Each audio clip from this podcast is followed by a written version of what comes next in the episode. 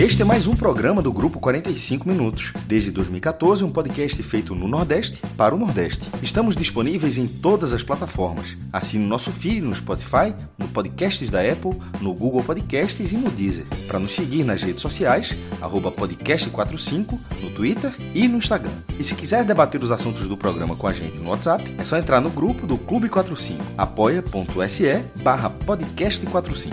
Muito obrigado pela escolha e pela confiança.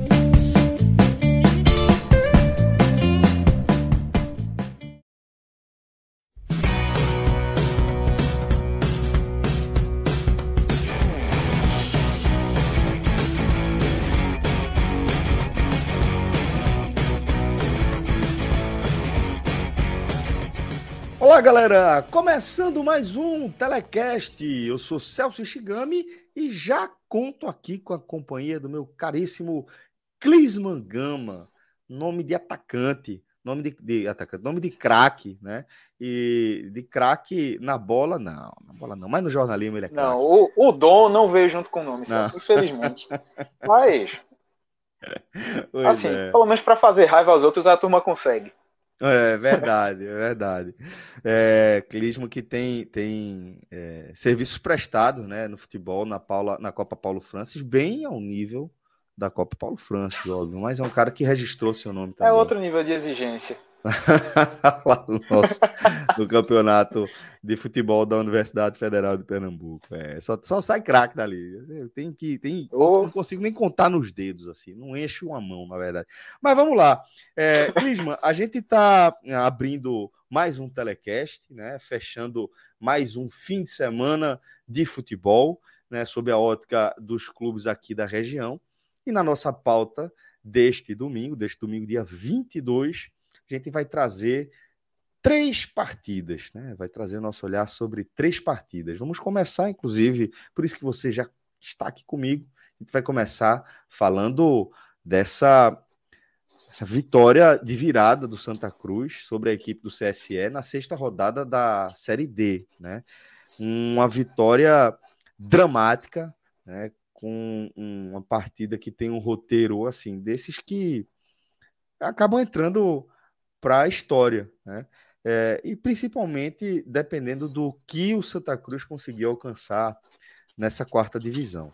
Porque o fato é que o Santa, ao vencer o CSE de virada, é, ele alcançou a sua segunda vitória na competição e com isso ele ganha uma sobrevida. Dá para a gente tratar dessa forma, dá para a gente dizer que o Santa Cruz é, teve um reinício na competição, pegou no tranco. A sensação que a gente tem é de um time que aparentemente pode ter pego no tranco. Agora, antes disso, né, antes disso acontecer, antes de é, virar o jogo, o Santa Cruz esteve à beira do precipício, literalmente, basicamente, né? Porque estava perdendo já o jogo por 1 a 0 quando cedeu um contra-ataque é, perigosíssimo para o CSE, numa situação de um contra um e a partir dali só o goleiro, quando apagaram a luz do estádio do Arruda.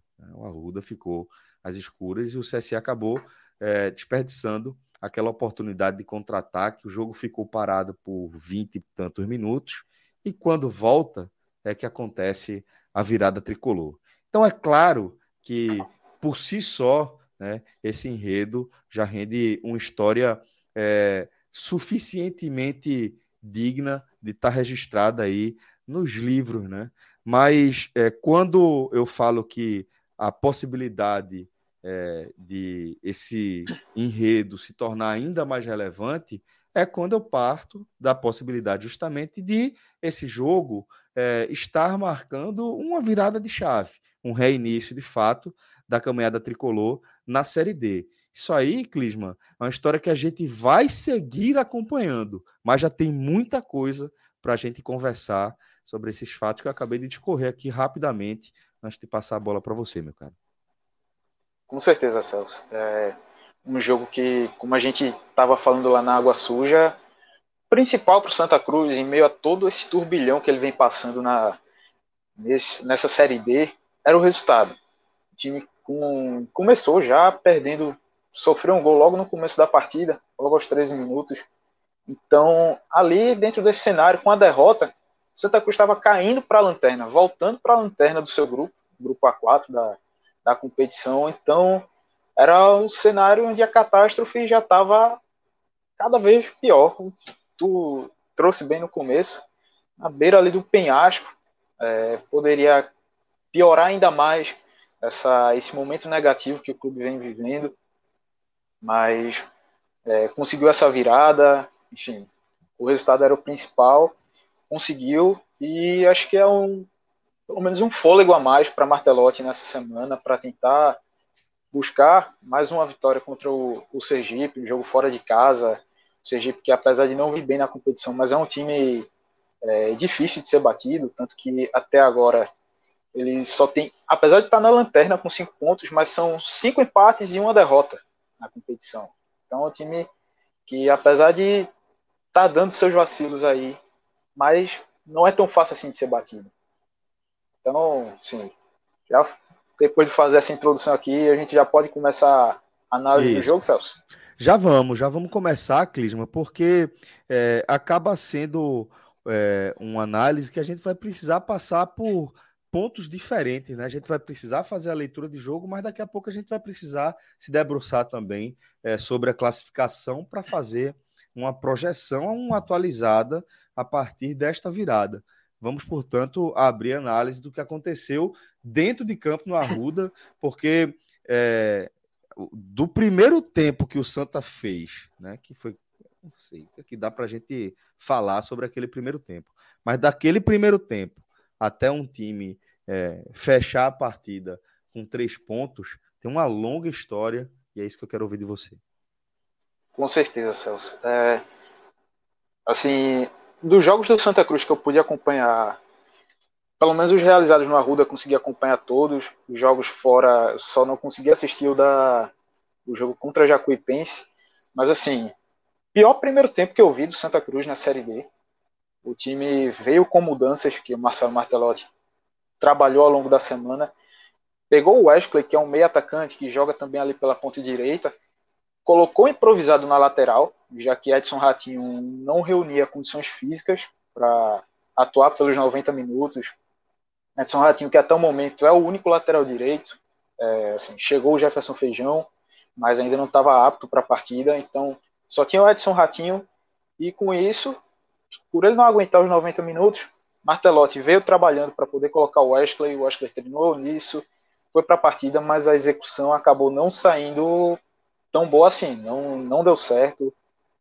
Uma estratégia que é, acabou sendo muito explorada pelo CSE. O CSE é um time que tem um ataque, um dos melhores ataques da competição, se não for até o melhor, com 13 gols marcados em seis partidas, mas também, por outro lado, tem a pior defesa também, 13 gols sofridos. Ou seja, é um time que sabe agredir, mas também não consegue se defender tão bem. Então foi um jogo que prometia ser aberto e realmente foi, dentro das suas limitações técnicas de cada equipe, mas foi um jogo aberto. É, o CSA explorou muito esse lado direito de Santa Cruz ali com o Wesley. É, o Wesley ele pegava para ser um pouco mais. ter uma função de um ala, e quem descia para cobrir esse lado direito era o volante Daniel Pereira, Santa Cruz que entrou com uma trinca de volantes ali, Daniel Pereira, Eliezer e Rodrigo Yuri. Só que aí essa troca de posição entre os dois, o Santa Cruz deveria defender o Daniel que cairia um pouco mais por aquele lado, pra, pelo lado direito, não estava conseguindo dar conta. Então, CSE esperava o Santa Cruz abrir espaço, contra-ataque, e sempre buscando esse lado direito do Santa. Pressionou assim, é, o começo de jogo foi muito corrido, Santa Cruz tentava errava lá na frente, o CSE já contra-atacava rápido, ficou nessa. E aí, logo aos 13 minutos, o time alagoano saiu na frente com o gol de Hugo, zagueiro que é cria da base do Santa, jogou aqui entre 2006 e 2008, ou seja, a lei do ex aí se fazendo valer no Arruda. E depois de ter aberto o placar, o CSE cresceu ainda mais, assim, teve a vantagem debaixo do braço e aí soube dosar melhor os momentos para acelerar a partida, para poder ter um pouco mais de tranquilidade, se fechar, esperar pelo erro do Santa. O Santa Cruz ainda chegou, assim, logo após sofrer o gol, tentou uma resposta rápida. Aos 16 minutos acertou a bola na trave com o Fabrício. E mas acabou não depois disso aí o Santa Cruz acabou não conseguindo criar mais muita coisa. É, ficou muito na naquela pressa de querer resolver logo a jogada, de querer chegar rápido à, à área para poder concluir. Sim, muita tomada de decisão errada. Isso comprometeu muito nesse, nesse primeiro tempo. Ou seja, se a defesa que seguiu mantendo seu, seu nível ruim de atuação que já vinha acontecendo nos outros jogos dessa Série D, e o ataque que também passou a comprometer, não estava conseguindo criar nada. Então foi muito complicado. O primeiro tempo muito abaixo, até do que o Santa Cruz já vinha apresentando na própria competição.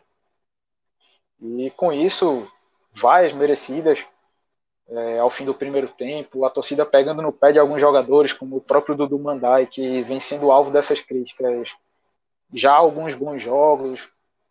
Enfim, é, o time foi para o intervalo e não passava nenhuma segurança ou se uma margem para você pensar, pô, o time começou a reagir aqui, então segundo tempo a gente vai, vai chegar, vai crescer e buscar esse empate tentar virada. Não era essa impressão que o Santa Cruz estava passando para o torcedor, para quem estava acompanhando o jogo. O CSE com essas descidas em velocidade, aproveitando ali é, essa recomposição muito lenta do Santa. E aí você já pega é, alemão, voltou é, fazendo sua reestreia pelo clube. Alemão, um zagueiro pesado, muito pesado, é lento. Luan Bueno, outro zagueiro lento também. Daniel Pereira, que é o volante que estava cobrindo ali a lateral direita é, na fase defensiva, também não, tá, não é um jogador rápido. Ou seja, o time sofreu muito com essas investidas do CSE. E o CSE esteve mais próximo de fazer o segundo gol do que o Santa Cruz de é, conseguir empatar o jogo. No segundo tempo, o Santa Cruz voltou. É, e aí Marcelo Martelotti já fez algumas alterações, é, desfez algumas coisas aí que não estavam dando certo. Por exemplo, colocou o Edson Ratinho, ele entrou no lugar do Eliezer, é, e aí já foi para a lateral direita, a posição realmente dele ali. 45 minutos ele jogou um pouco no sacrifício aí, mas conseguiu aguentar e já dando um pequeno spoiler, foi decisivo para essa virada do time. É, Entrou também Rafael Furtado, no lugar do Fabrício, que é um ponta, estava jogando improvisado pelo meio e também não, não funcionou. Ou seja, aí o Santa ficou com dois centroavantes, Rafael Furtado e o Rafael Macena. O time acabou vinha é, tentando muito essas jogadas pela lateral, bola, é, a bola parada, cruzamento, buscando o Furtado e o Macena. O Santa ficou se baseando muito nisso, estava tendo dificuldade para trabalhar a bola, numa jogada mais de passe curto, conseguir uma tabela para infiltrar na área, estava muito difícil de, de, conseguir. E o começo da segunda etapa já trouxe é, um jogo que continua aberto, Celso. É, Santa Cruz tentando ali nessa base do abafa é, chegar em cima, buscar esse empate, estava pecando na finalização ou pecava no último passe e o CSA também não se ficou só ali atrás segurando o resultado, não. Foi para cima também, tentou, teve as chegadas dele. E aí foi quando veio, assim, o divisor de águas dessa desse primeiro desse jogo, na verdade, que foi o apagão. Esse apagão no Arruda aconteceu aos 12 minutos, é, num lance que de é impressionante como, como é um, um, é, um, ponto muito mais claro de mudança do cenário do jogo do que o próprio intervalo, né? O jogo volta muito parecido, né, com o que, que você descreveu do que foi o primeiro tempo, né? Uhum. Não, voltou parecido mesmo e assim, é, apesar de uma leve melhora do Santa Cruz, mas sim, não estava não tava dando para você esperar por muita coisa mais ali. É, para pensar que assim, se fosse sair um gol seria na, na base do abafa mesmo como aconteceu mais na frente. Mais para frente, é verdade. É, e assim, esse, esse lance, um contra-ataque do CSE, Matheus Regis pegou ali mais ou menos na altura do meio de campo. É, não lembro qual foi o jogador do Santa Cruz que estava acompanhando ele, mas perdeu na corrida. Ou seja, o atacante do CSE saiu na cara com o Jefferson. Isso. Quando ele já estava ali pela intermediária, mais próximo da grande área, teve a primeira queda, que apagou e ainda depois voltou, uma porcentagem muito pequena da, da luz, já estava bem escuro. E aí o lance seguiu, a arbitragem não paralisou, seguiu, e o jogador possivelmente, assim, não dá para a gente aqui cravar, mas imagina que realmente com a cadeia de energia o cara fica, o que é que eu faço aqui? Atrapalha. Atrapalha, atrapalha. atrapalha o que, que ele vai a, fazer? Atrapalha a ordem natural do. Exatamente. Do, das, da, da, das sinapses, a ordem natural do é. movimento, atrapalha o lance. É um fator novo naquele cenário que eles estão inesperado. E inesperado. E aí, com isso, é, ele saiu ali, entrou na área, finalizou. O Jefferson conseguiu a defesa. E aí, com o Jefferson fazendo a defesa, o árbitro, enfim, paralisou a partida. Assim, não há um espaço de tempo grande aí entre a queda e a defesa.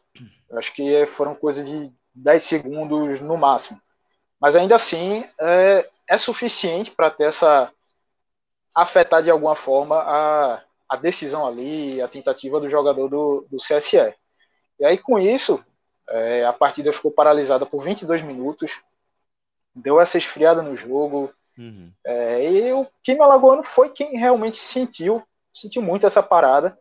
Pô, é, claro, ficou velho. na Pô, bronca. Você, porque você imagina que ainda tem isso, né? Ainda tem esse aspecto. É, é a partir dali, é, os alagoanos passam a enxergar o jogo de uma forma diferente.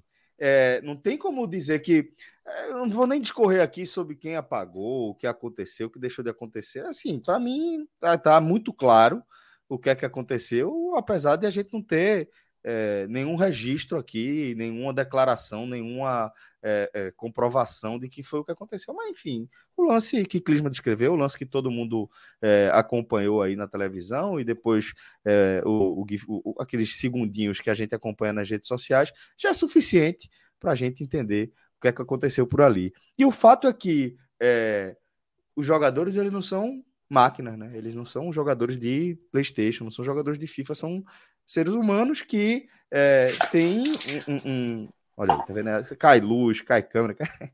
é tudo. Mas, é, falando sério, Clisma, são seres humanos, são atletas que estão sujeitos a essas variações é, emocionais, né? E acho que dá para dizer que a equipe alagoana sentiu e sentiu muito, né? O jogo vira outro jogo depois daquilo ali, depois da, da, da volta, né? Não, com certeza. É, é outro jogo.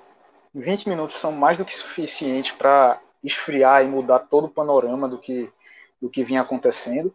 E foi realmente o, o que aconteceu. Voltou o jogo, o CSE ainda tentou, né, buscou essa essa manter esse ritmo que ele vinha impondo na partida de certa forma.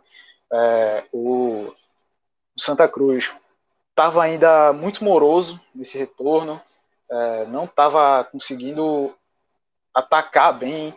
E assim, a gente, eu acho que até pode se dizer que o primeiro gol, esse escanteio aí que, que saiu já aos 49, foi um achado, porque é, desde que retornou a partida, partida voltou, acho que passaram pelo menos por volta de 15 minutos até a até sair o gol do Santa Cruz. O Santa não teve nenhum lance de perigo, é, uma chegada de maior é, força aí que pudesse assustar o time do CSA. O jogo ficou realmente morno. Então, quando saiu o gol, é, no lance de escanteio já aos 49, o escanteio cobrado do lado esquerdo, teve um desvio na primeira trave e o alemão apareceu ali livre. E isso, na... isso é, é, é, um capítulo, é, é um, um, aspecto dessa história que também precisa é, ser detalhado com um pouquinho mais de carinho, né, Clisman? Porque a gente está falando de um jogador que acaba de voltar, né? Para um clube com o qual ele tem identificação, né? É, e em sua estreia, Pô, o cara enfrentou tudo isso que você falou, da dificuldade, de adaptação mesmo, o ritmo de jogo e é, ao ritmo do Santa Cruz, e o cara vai e, e porra, empata o jogo da forma como ah, é? foi. É? Velho, isso é, é algo que precisa também ser destacado, né? Não, e assim, abrindo esse parênteses aí para falar de alemão, é um cara que, querendo ou não, na passagem dele aqui conquistou títulos, teve identificação com a torcida e volta para um clube onde ele teve essa identificação após um período onde ele vinha sofrendo com lesões, passou por clubes de Santa Catarina, o Criciúma, Volta Redonda, e nessas últimas, acho que pelo menos nas duas últimas temporadas dele, ele já não jogou tanto, sofrendo com essas lesões. Ou seja, o cara já na reta final de carreira, é, de certa forma, tentando um recomeço, tentar é, alavancar de novo nesses últimos anos de carreira que ele tem, voltando para um clube com o qual ele tem essa identificação, e acontece logo isso. Um gol nessa reestreia. Acho que assim, ele vinha fazendo uma partida razoável e é, dá para você notar pela, pela vibração dele no gol quanto que isso quanto que ele extravasou ali o que esse gol significou para ele é, dentro desse contexto todo da carreira que ele, que ele vem passando. Uhum. E esse gol foi o que, assim, dá para a gente dizer que que alemão extravasou ali com esse gol foi o, a virada de chave para o time. Uhum. Virou a chave ali, empolgou e, pô, vamos buscar. A gente conseguiu aqui, dá para conseguir a gente virar esse jogo. E foi o que aconteceu. A torcida que, assim, dá para a gente destacar que no primeiro tempo a torcida do Santa Cruz vaiou, é, pegou muito no pé de alguns jogadores, na segunda etapa, começou a empurrar mais. E o que aconteceu é, durante, a... durante, o apagão também é curioso. O apagão né? também.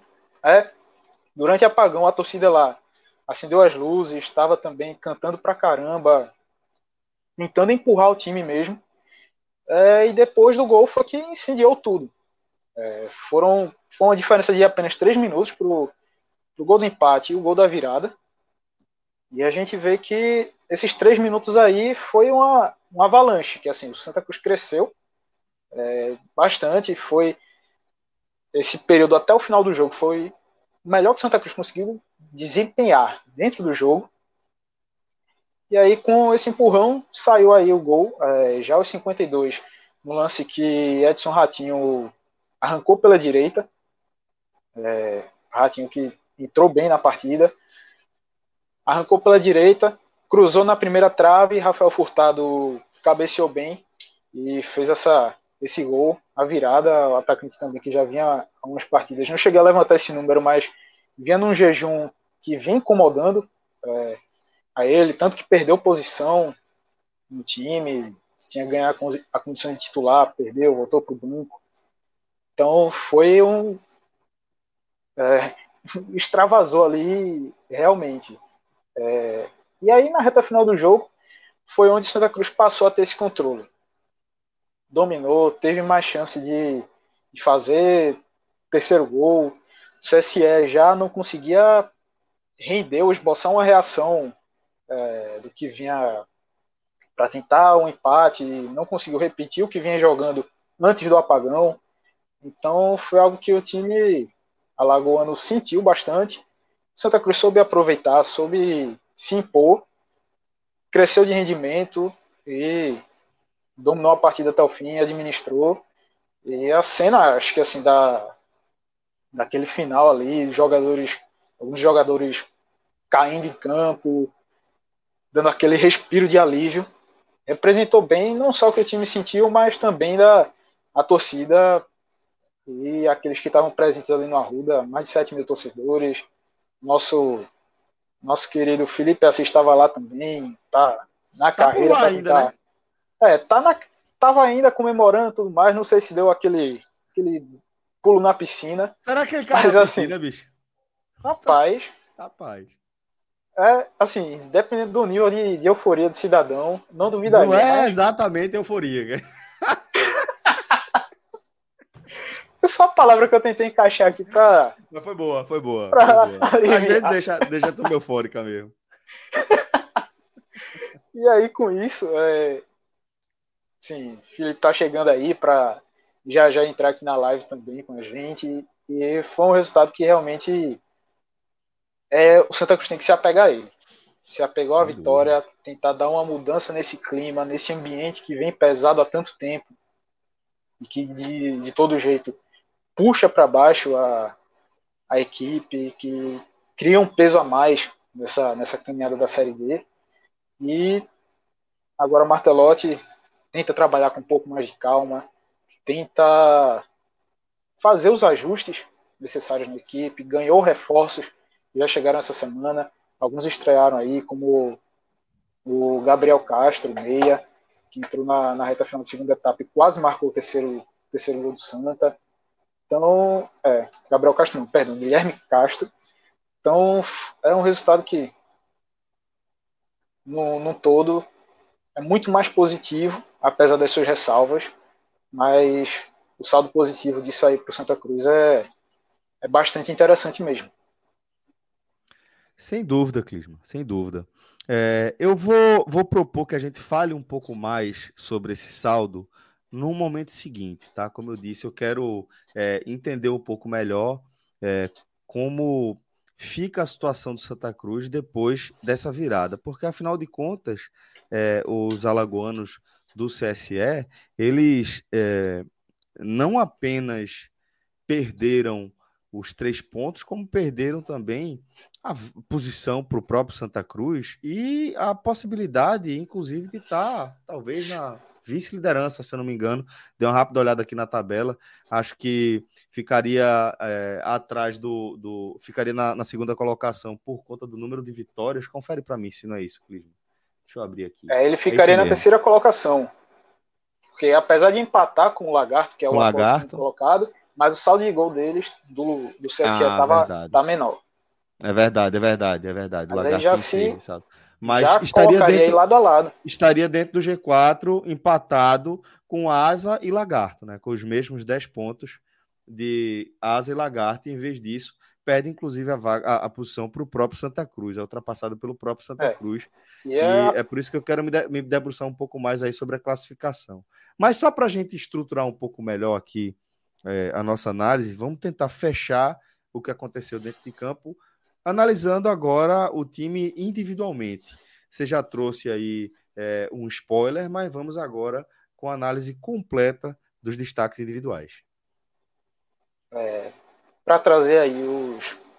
Começando logo pelos positivos, acho que dá para. A turma, a turma que estava com o dedo no disjuntor, né? É, é o principal, principal destaque positivo aí. É o cara.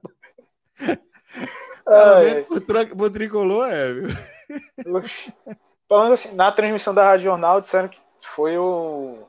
A, pelo menos assim, a versão do Santa Cruz foi que disjuntor geral lá tinha queimado, estavam fazendo a, a, troca, alguma coisa assim. Hum. É, então, enfim. Claro. Mas me atendo só, só a Ó, parte de campo. Então, bora Agora... falar do disjuntor. Um dos destaques é o disjuntor. Né? Seja se apagaram, se queimou, o que for. Destaque para o disjuntor. Mas além do disjuntor, Clisma, falando sério agora. Além do disjuntor, é, acho que dá para a gente falar principalmente as mudanças, os jogadores ali que entraram no, no segundo tempo. Edson Ratinho, acho que principal destaque, é um jogador muito criticado pela torcida, vinha sendo criticado com razão mesmo, é, não vinha desempenhando bem, e aí teve na semifinal do Pernambucano, errou, perdeu o pênalti ali contra o Náutico, e aí com o Santa Cruz foi eliminado da competição. É, e começou a dar uma volta por cima, vamos dizer assim, dentro do, dessa trajetória dele no clube. Porque acho que assim, o primeiro jogo de Ratinho que eu vi, onde ele teve um desempenho razoável, pelo menos, foi o jogo contra o Atlético de Alagoinhas, que Santa Cruz venceu por 3 a 2 e que eu até falei aqui nos destaques que eu fiquei surpreso com a atuação dele, que ele tinha sido o primeiro jogo que ele não tinha ido mal, que não tinha sido um, um, um atleta ruim dentro de campo ali, que tivesse comprometido Santa Cruz.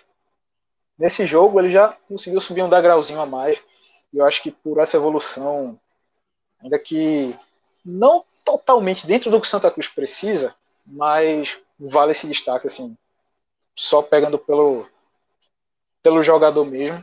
Acho que seria, para mim, o melhor em campo. E ao lado dele eu colocaria o Rafael Furtado, fez esse esse gol da vitória do Santa Cruz, entrou é. virada é sacramentada ali. com ele, né? Exatamente. brigou muito ali na frente, é, apesar do, da bola não estar tá chegando da maneira que deveria, mas estava participando, estava buscando o jogo, não, não se escondeu. É, então, ter feito esse gol também, muito importante para ele, realmente valeu muito a pena. E no terceiro lugar eu colocaria o alemão. É, achei que a partida dele, tirando o gol, foi uma partida no máximo razoável. Não achei que ele comprometeu assim. É, mas o gol realmente, com todo esse peso redenção, desse né? retorno né? dele, essa redenção mesmo, que ele está buscando na própria carreira, acho que realmente vale colocar para fechar esse pódio. E eu colocaria até como uma menção positiva também o goleiro Jefferson. Que é, ele concluiu a, a defesa fundamental, inclusive, né? Na, Exatamente. Do, do, apagão. É, e não só pelo lance ali do apagão, mas também em outros, outros momentos que ele foi exigido dentro da partida, apareceu bem. É, não demonstrou aquela insegurança que ele teve ali no começo da temporada. Que... Até porque, desculpa, Clisman, é, só para concluir o que eu tinha falado, que eu pensei uhum. depois, é, porque a bola apagou, o, o, o, teve uma mudança de cenário, como eu descrevi, para o jogador do Santa Cruz, mas também para o jogador do CSE, mas também para o goleiro do Santa, né? É, é, ele também precisa é, de precisa se adaptar ali àquele momento é, para tentar fazer a defesa. Lógico que quem toca a bola tem um nível de dificuldade maior, mas ele também foi pego de surpresa ali, né? Uhum, com certeza. É, acho que dentro do, do que foi exigido ali dentro, na partida, Jefferson segurou bem, é, principalmente nesse momento aí que sim, ele não se deixou, sei lá, distrair, ou não teve um lapso assim por causa dessa, dessa queda de energia lá no Arruda e fez uma defesa, saiu abafando a bola, é, o chute do atacante. Muito importante essa defesa. Outras também que ele apareceu bem. É, outro problema também até no primeiro tempo, que dá para colocar assim, a conta de Jefferson de não ter sido pior, foram bolas que ele precisou sair da meta para cortar, porque a defesa não estava não tava conseguindo. Bolas que saíram ali buscando aquele lado direito do Santa Cruz, Jefferson saiu para cortar a bola, saiu, chegou ali. É, teve um momento de maior pressão também do, do CSE ali no primeiro tempo, por volta dos 30 a 35 minutos, em que ele foi exigido e segurou.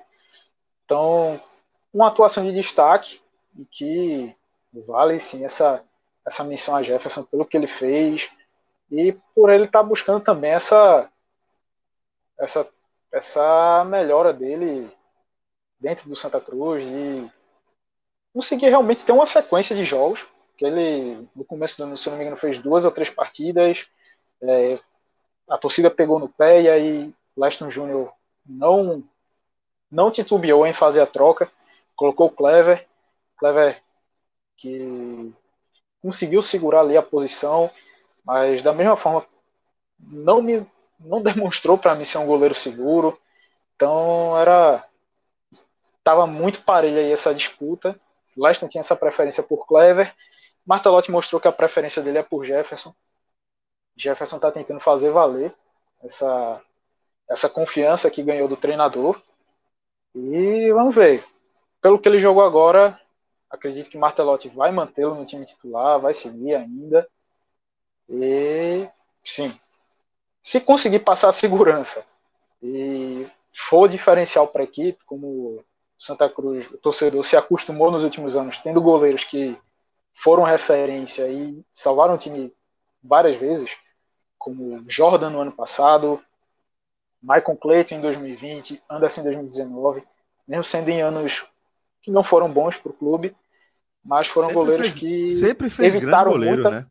É, uma sequência muito boa de goleiros que Santa Cruz vinha tendo, goleiros jovens. Agora o perfil mudou nesse ano, já apostou em dois goleiros mais experientes. Mas assim, é algo que o torcedor acabou se acostumando de ter essa segurança debaixo das traves, só que na atual temporada acabou não acontecendo. E é esperar que Jefferson venha realmente a dar essa, essa segurança aí que o Santa Cruz está precisando e que a gente já está em maio, quase chegando em junho, ainda não chegou a ter, assim, num grande nível de segurança do, goleiro, do torcedor pensar, pô, se der um chute o goleiro pega, sem ficar com aquela aflição de que a bola pode acabar entrando a qualquer momento. É, é muito complicado, mas aí, enfim, é esperar por isso que Jefferson chegue e faça valer essa titularidade e essa confiança que Martelotti passou. É, queria que você falasse do, dos destaques negativos antes de eu te pedir mais uma análise individual. Mas fala para mim os destaques negativos desse, dessa vitória. Então, meus destaques negativos vão. Eu colocaria principalmente o meio de campo todo do Santa Cruz. É, passaria ali pro, pro quarteto ali formado por, pelos três volantes e o meia. Uhum. Caso os três volantes, Eliezer, Daniel Pereira e Rodrigo Yuri. E o meia, Fabrício, que assim, veio para ser ponta, caindo ali pelo, e hoje estava jogando pelo meio, não entendi muito bem isso, mas não gostei da partida desses atletas, é, principalmente um ponto que o Santa Cruz sempre tem, sempre teve problema nessa temporada e a gente sempre bateu aqui na mesma tecla. A recomposição defensiva do Santa Cruz é muito lenta, deixa a zaga exposta e hoje foi mais um jogo em que isso aconteceu, mais um jogo em que pesou muito. É, para a defesa ali do Santa Cruz ter que cortar a bola da maneira que fosse. É, saída de bola também não estava legal. Enfim, colocaria aí no pé de igualdade os três volantes, já principalmente nessa, principalmente nessa parte defensiva. E para falar do Fabrício, foi um jogador que, apesar de ter colocado a bola na trave logo após o gol do CSE, ele fez mais nada assim no jogo, assim, não conseguiu acertar praticamente nada. Estava errando muito passe também, é, tomada de decisão errada ali, quando pegava uma bola que deveria tentar o toque, ele tentava a finalização, quando era para chutar, ele prendia demais, ou tentava um passe e errava, enfim, um jogador que atrapalhou muito nessa nessas investidas do ataque do Santa, já que a bola estava passando muito por ele. Então merece aí esse destaque negativo e fica Fica a missão aí para esses quatro atletas. Boa. É, antes de fazer a pergunta que eu ia fazer para você, vou trazer um super chat que a gente recebeu aqui é, de André Luiz Araújo. Olha aí. André Luiz, antes de mais nada, muito obrigado. Você é sempre um cara muito gentil. Dizendo o seguinte: sou esporte. Tem Felipe Assis hoje não? Vim para ver ele feliz depois de alguns anos. Felipe Assis, companheiro, uma alegria poder contar com você aqui também. Eita, fui, te... fui falar para o Felipe acabei tirando ele sem querer. Foi eu que, que atrapalhei a vida de Rodrigo. Desculpa, Rodrigo. Mas, ó, até, até logo ficou feliz aqui. Mas, é, Franja, uma satisfação poder contar com você é, para a gente amarrar a análise o que, for, o que danado é isso aí, bicho? Mandaram é aqui, aí? Rodrigo mandou aqui, para quem está acompanhando a gente a live, a prova do motivo pelo qual o Rodrigo, é, Felipe está atrasado. Ele pulou na piscina. É, rapaz, olha. Tá até com o cabelo molhado, inclusive. Mas é, é verdade. É, é. queria que você falasse pra gente essa história aí, bicho. Porra, como é que você vai pro Arruda, passa perreio que passou, mergulha na piscina, chega atrasado por aqui para a gente tem que ter uma ótima história para tudo isso fazer sentido, companheiro. Não, rapaz, em primeiro lugar, deixa eu mandar um abraço aqui para André Luiz Araújo, companheiro, muito obrigado, companheiro, aí pela audiência, pelo carinho, obrigado de verdade, tá certo? Um abraço. Agora eu falo com Celso e né? Clisma com sua cabeleira inconfundível, né? E, rapaz, assim, é, é, é seu, é, recalque, eu, seu recalque dá para sentir daqui, viu? De longe, gente, de longe. O cara, o cara lá em Mercúrio tá, tá sentindo o recalque. Né? Imagina tu aí. queria, queria você ter essa cabeleira farta do nosso demais, Clisma. Demais, eu tô pagando dinheiro, mas ele, ele não me disse qual é o segredo ainda, eu tô aqui só na, na inveja mesmo. Né? Mas tudo bem. É, rapaz, veja bem, é, é, é, assim, em linhas gerais, né? É, eu tinha falado que, aqui comentando o jogo passado, que a gente chegou a uma conclusão: o time, o time é fraco, o time tem suas limitações, né? E, e, tanto é fraco que é, o professor Martelotti fez uma série de mudanças. Né? Então, tá na cara que o time é fraco, tá na cara que o time não estava rendendo. O que eu estava reclamando, e reclamei, mas reclamei muito, é a falta de atitude. Né? Era a falta de atitude. O Santa Cruz era um, um time, é, por não ter atitude, era um time extremamente, foi um time extremamente lento e extremamente previsível. Tá? Então, é, pelo menos esse erro, né, de, de, de, da falta de atitude, professor Martelotti corrigiu. Professor, obrigado, viu, né, para essa partida. É, foi um time que procurou, sabe, acertar o tempo todo. Né? É, a Série D tem que ser assim. Vai ter jogo que. Vai ter jogo, não. A maioria dos jogos da Série D você vai ganhar assim. Como tinha ganhado o, o outro ganhando a, na primeira vitória, começou, começou perdendo 2 a 0 e foi buscar a virada, não foi buscando, não foi com um grande futebol, um futebol envolvente, né? Não, longe disso. É na base da entrega mesmo. Né? Então, conseguiu a primeira vitória assim, a segunda também. Tá? Então, o Santa Cruz procurou é, jogar o tempo todo. É claro que, que, que, que mostrou suas limitações. Tá? Quando a gente falava aqui, Celso, eita, você não sei nem se foi Celso foi Fred, acho que foi com o Celso que a gente estava falando aqui, como esse time do, do Cássio chamava atenção, como esse time do CSE tem uma coisa muito esquisita, que é um time que faz muito gol e leva muito gol. Então, é, de fato, eu não tinha acompanhado o CSE. Eu não sabia, assim, exatamente o que é que eu ia encontrar. Eu pensava que seria um adversário que jogaria no esquema maluco, assim, de alucinante, de tentar o campo adversário o tempo todo, e por isso ele acabava acertando algumas vezes, mas deixava o time muito exposto e por essa razão levava muitos gols. Mas não foi isso que eu vi. Tá? Eu vi um, um, um CSE que, de, de, certa forma, tem uma, uma, uma, uma postura assim, bem, bem, bem definida, né? mas assim, de jogar fechadinho. E aí, quando ele sai, mas ele sai numa velocidade absurda. E, e, saiu todas as vezes que pegou contra-ataque, foi numa, deu uma canseira ali na defesa do Santa Cruz, sabe? De certo modo impressionante. Eu não sei se é todo jogo deles assim, se é, se é sempre assim, mas foi assim. Né? Então, essas falhas, é, é, cada vez que, que a, é, a, gente via sabe, o Santa Cruz levar um, uma bola nas costas ali e tomar um contra-ataque, é, essas deficiências do Santa Cruz elas ficavam mais visíveis. Tá?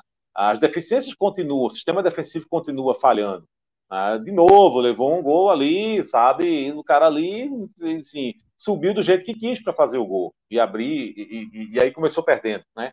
É, é, então, deficiências, mais uma vez, é, na cara de quem quer ver, tá? É, mas, por outro lado, pelo menos essa falta, essa a gente não viu no jogo passado da falta de atitude, de entrega do time em campo, e isso pelo menos foi corrigido. Tá?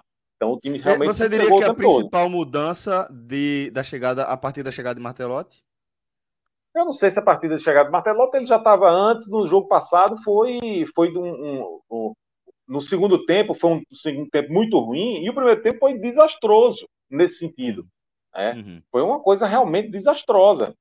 É, então não sei, mas para essa partida, de fato, foi corrigido. Não dá, não dá, dá para dizer ainda se foi relacionado a esse jogo ou se já é uma correção de, de, de postura, né? Se já tem um dedo é, dele, não né?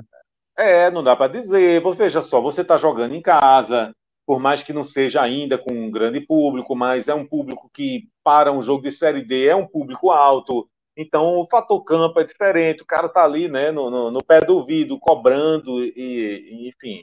Né, o, o, coitado do Dudu Mandai, se é que eu posso chamar de coitado, mas assim, ele, ele viveu um inferno ali e, durante boa parte do jogo, né, que ele tocava na bola e o cara uh, vaiando, cobrando, e, e, e aí tem um, algumas pessoas que aplaudiam, enfim, entendendo que aquilo ali, não, aquele tipo de cobrança, daquela pressão não vai resolver nada, né, mas eu digo que o, existe o fator casa, né? É o fator casa. O que é o fator casa? É um bocado de gente que fica tipo empurrando você, mesmo que sabe, é, empurrando o jogador, bora, bora para frente, né?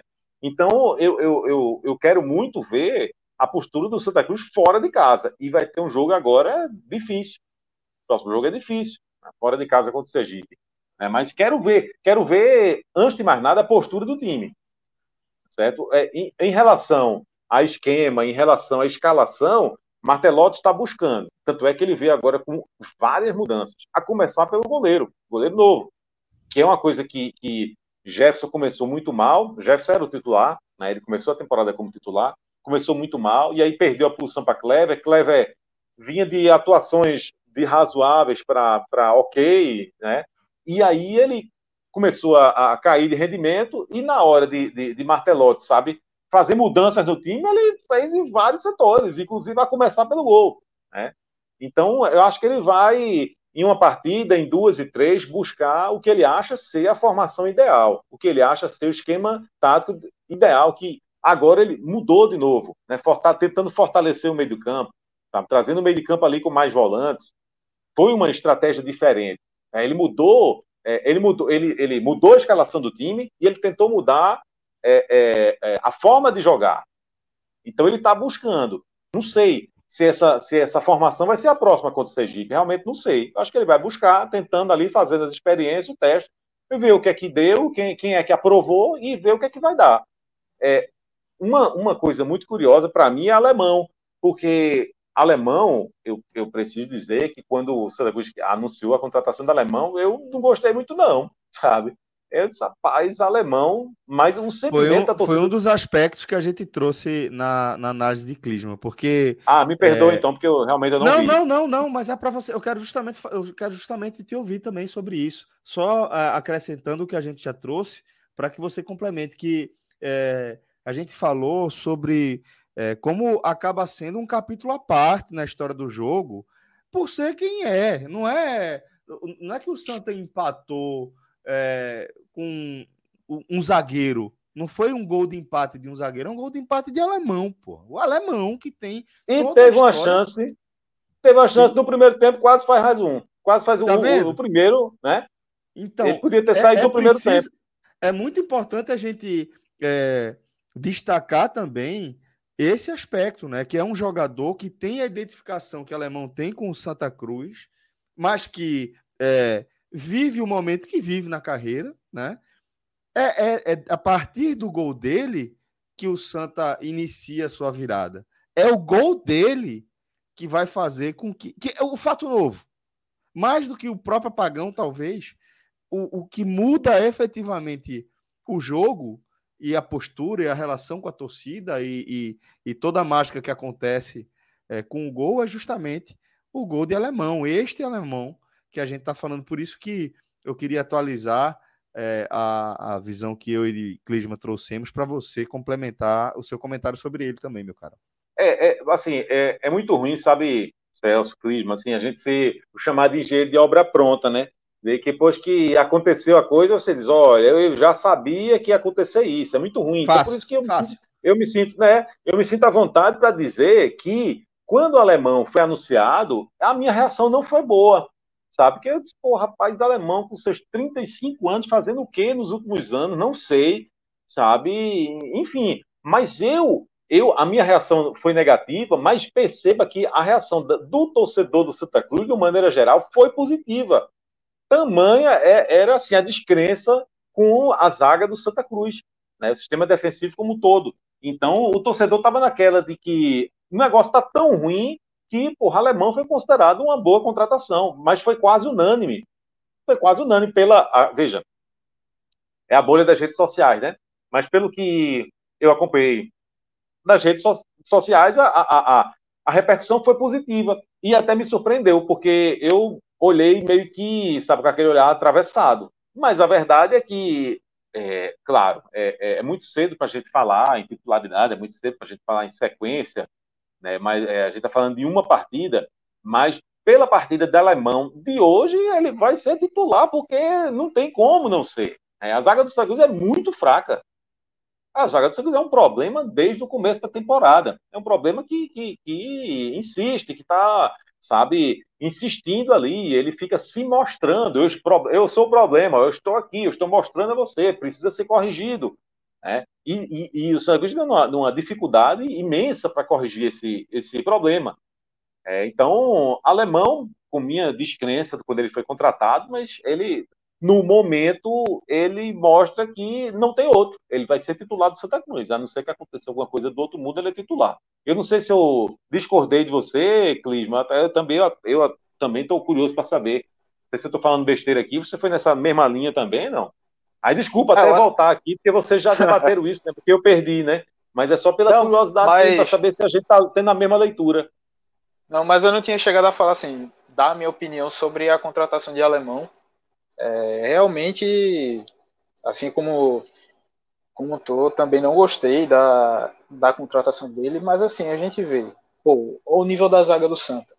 É, com Alex Alves que não deu certo, tinha Lucão que pegou aí já saiu, Júnior Sergipano que é um cara que ainda enxerga algum potencial nele, mas não consegue pegar uma sequência de jogos, sofre com lesão. O Ambueno começou aí, mas também não está passando confiança. Ou seja, alemão chega, ó, vai somar, vai servir, vendo o que é que dá.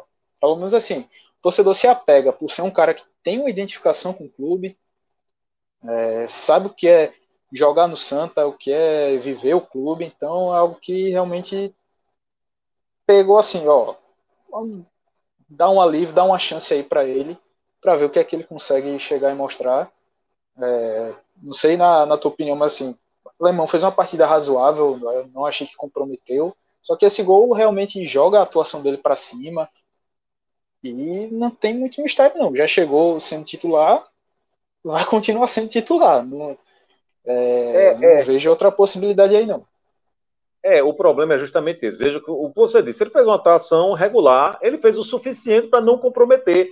Isso Exato. já é suficiente para ele ser titular. Aliás, qualquer um, qualquer zagueiro que, que não comprometa, ele já é titular, porque né, o que a gente via era, um zagueiro, era uma zaga que vinha comprometendo. Né? Então, enfim. Agora, tem seus problemas graves? Tem. É, é, vamos ver a atuação, vamos ver como é que, como é que Jefferson fica aí na sequência, mas é, esse gol do Santa Cruz, essa meta do Santa Cruz é o primeiro grande problema. É, porque é, quem votou agora, quem ganhou a titularidade agora é Jefferson, que saiu porque não estava dando conta. O titular era Jefferson. É, então foi colocado Clever porque Jefferson não estava dando conta. E aí você muda agora, você tira, tira Clever porque ele não vinha bem, e quem entra? Jefferson. Então, a gente vai precisar de um tempinho aí para saber como é que fica. As laterais do Santa Cruz são um problema. São um problema. Né? Do, do Mandai, ele foi meio que ali no, no, no, no esforço, realmente, porque falta qualidade. Né? E falta qualidade, o pessoal pegando no pé dele, todo mundo querendo alguém para jogar no, no, lugar dele, mas o problema é que não tem. O Santa Cruz não tem. Né? É. E aí, Edson Ratinho, Edson Ratinho é, é, não disse a que veio até agora, enfim, muito criticado, é, saiu do time, coisa e tal, mas de certo modo, claro, a gente tem que fazer a ressalva de que ele entrou no, no decorrer do jogo, isso é um panorama diferente, é um cenário diferente, mas ok, houve alguma movimentação ali pelo lado dele depois que ele entrou, né? É, é, é, enfim, com, com, direito à participação no gol, né? Então, é, mas isso é suficiente para achar que Edson Ratinho tem que ser titular? Não. É um problema. É, é, é, o professor Martelotti vem com, com, com, uma novidade ali, fazendo improvisação do lado direito e, e, e a, a, escolha se mostrou é, errada porque meio que abriu um buraco ali no primeiro tempo. Né? Então, tem uma avenida ali. E tanto é que essa, essa mudança foi desfeita no intervalo.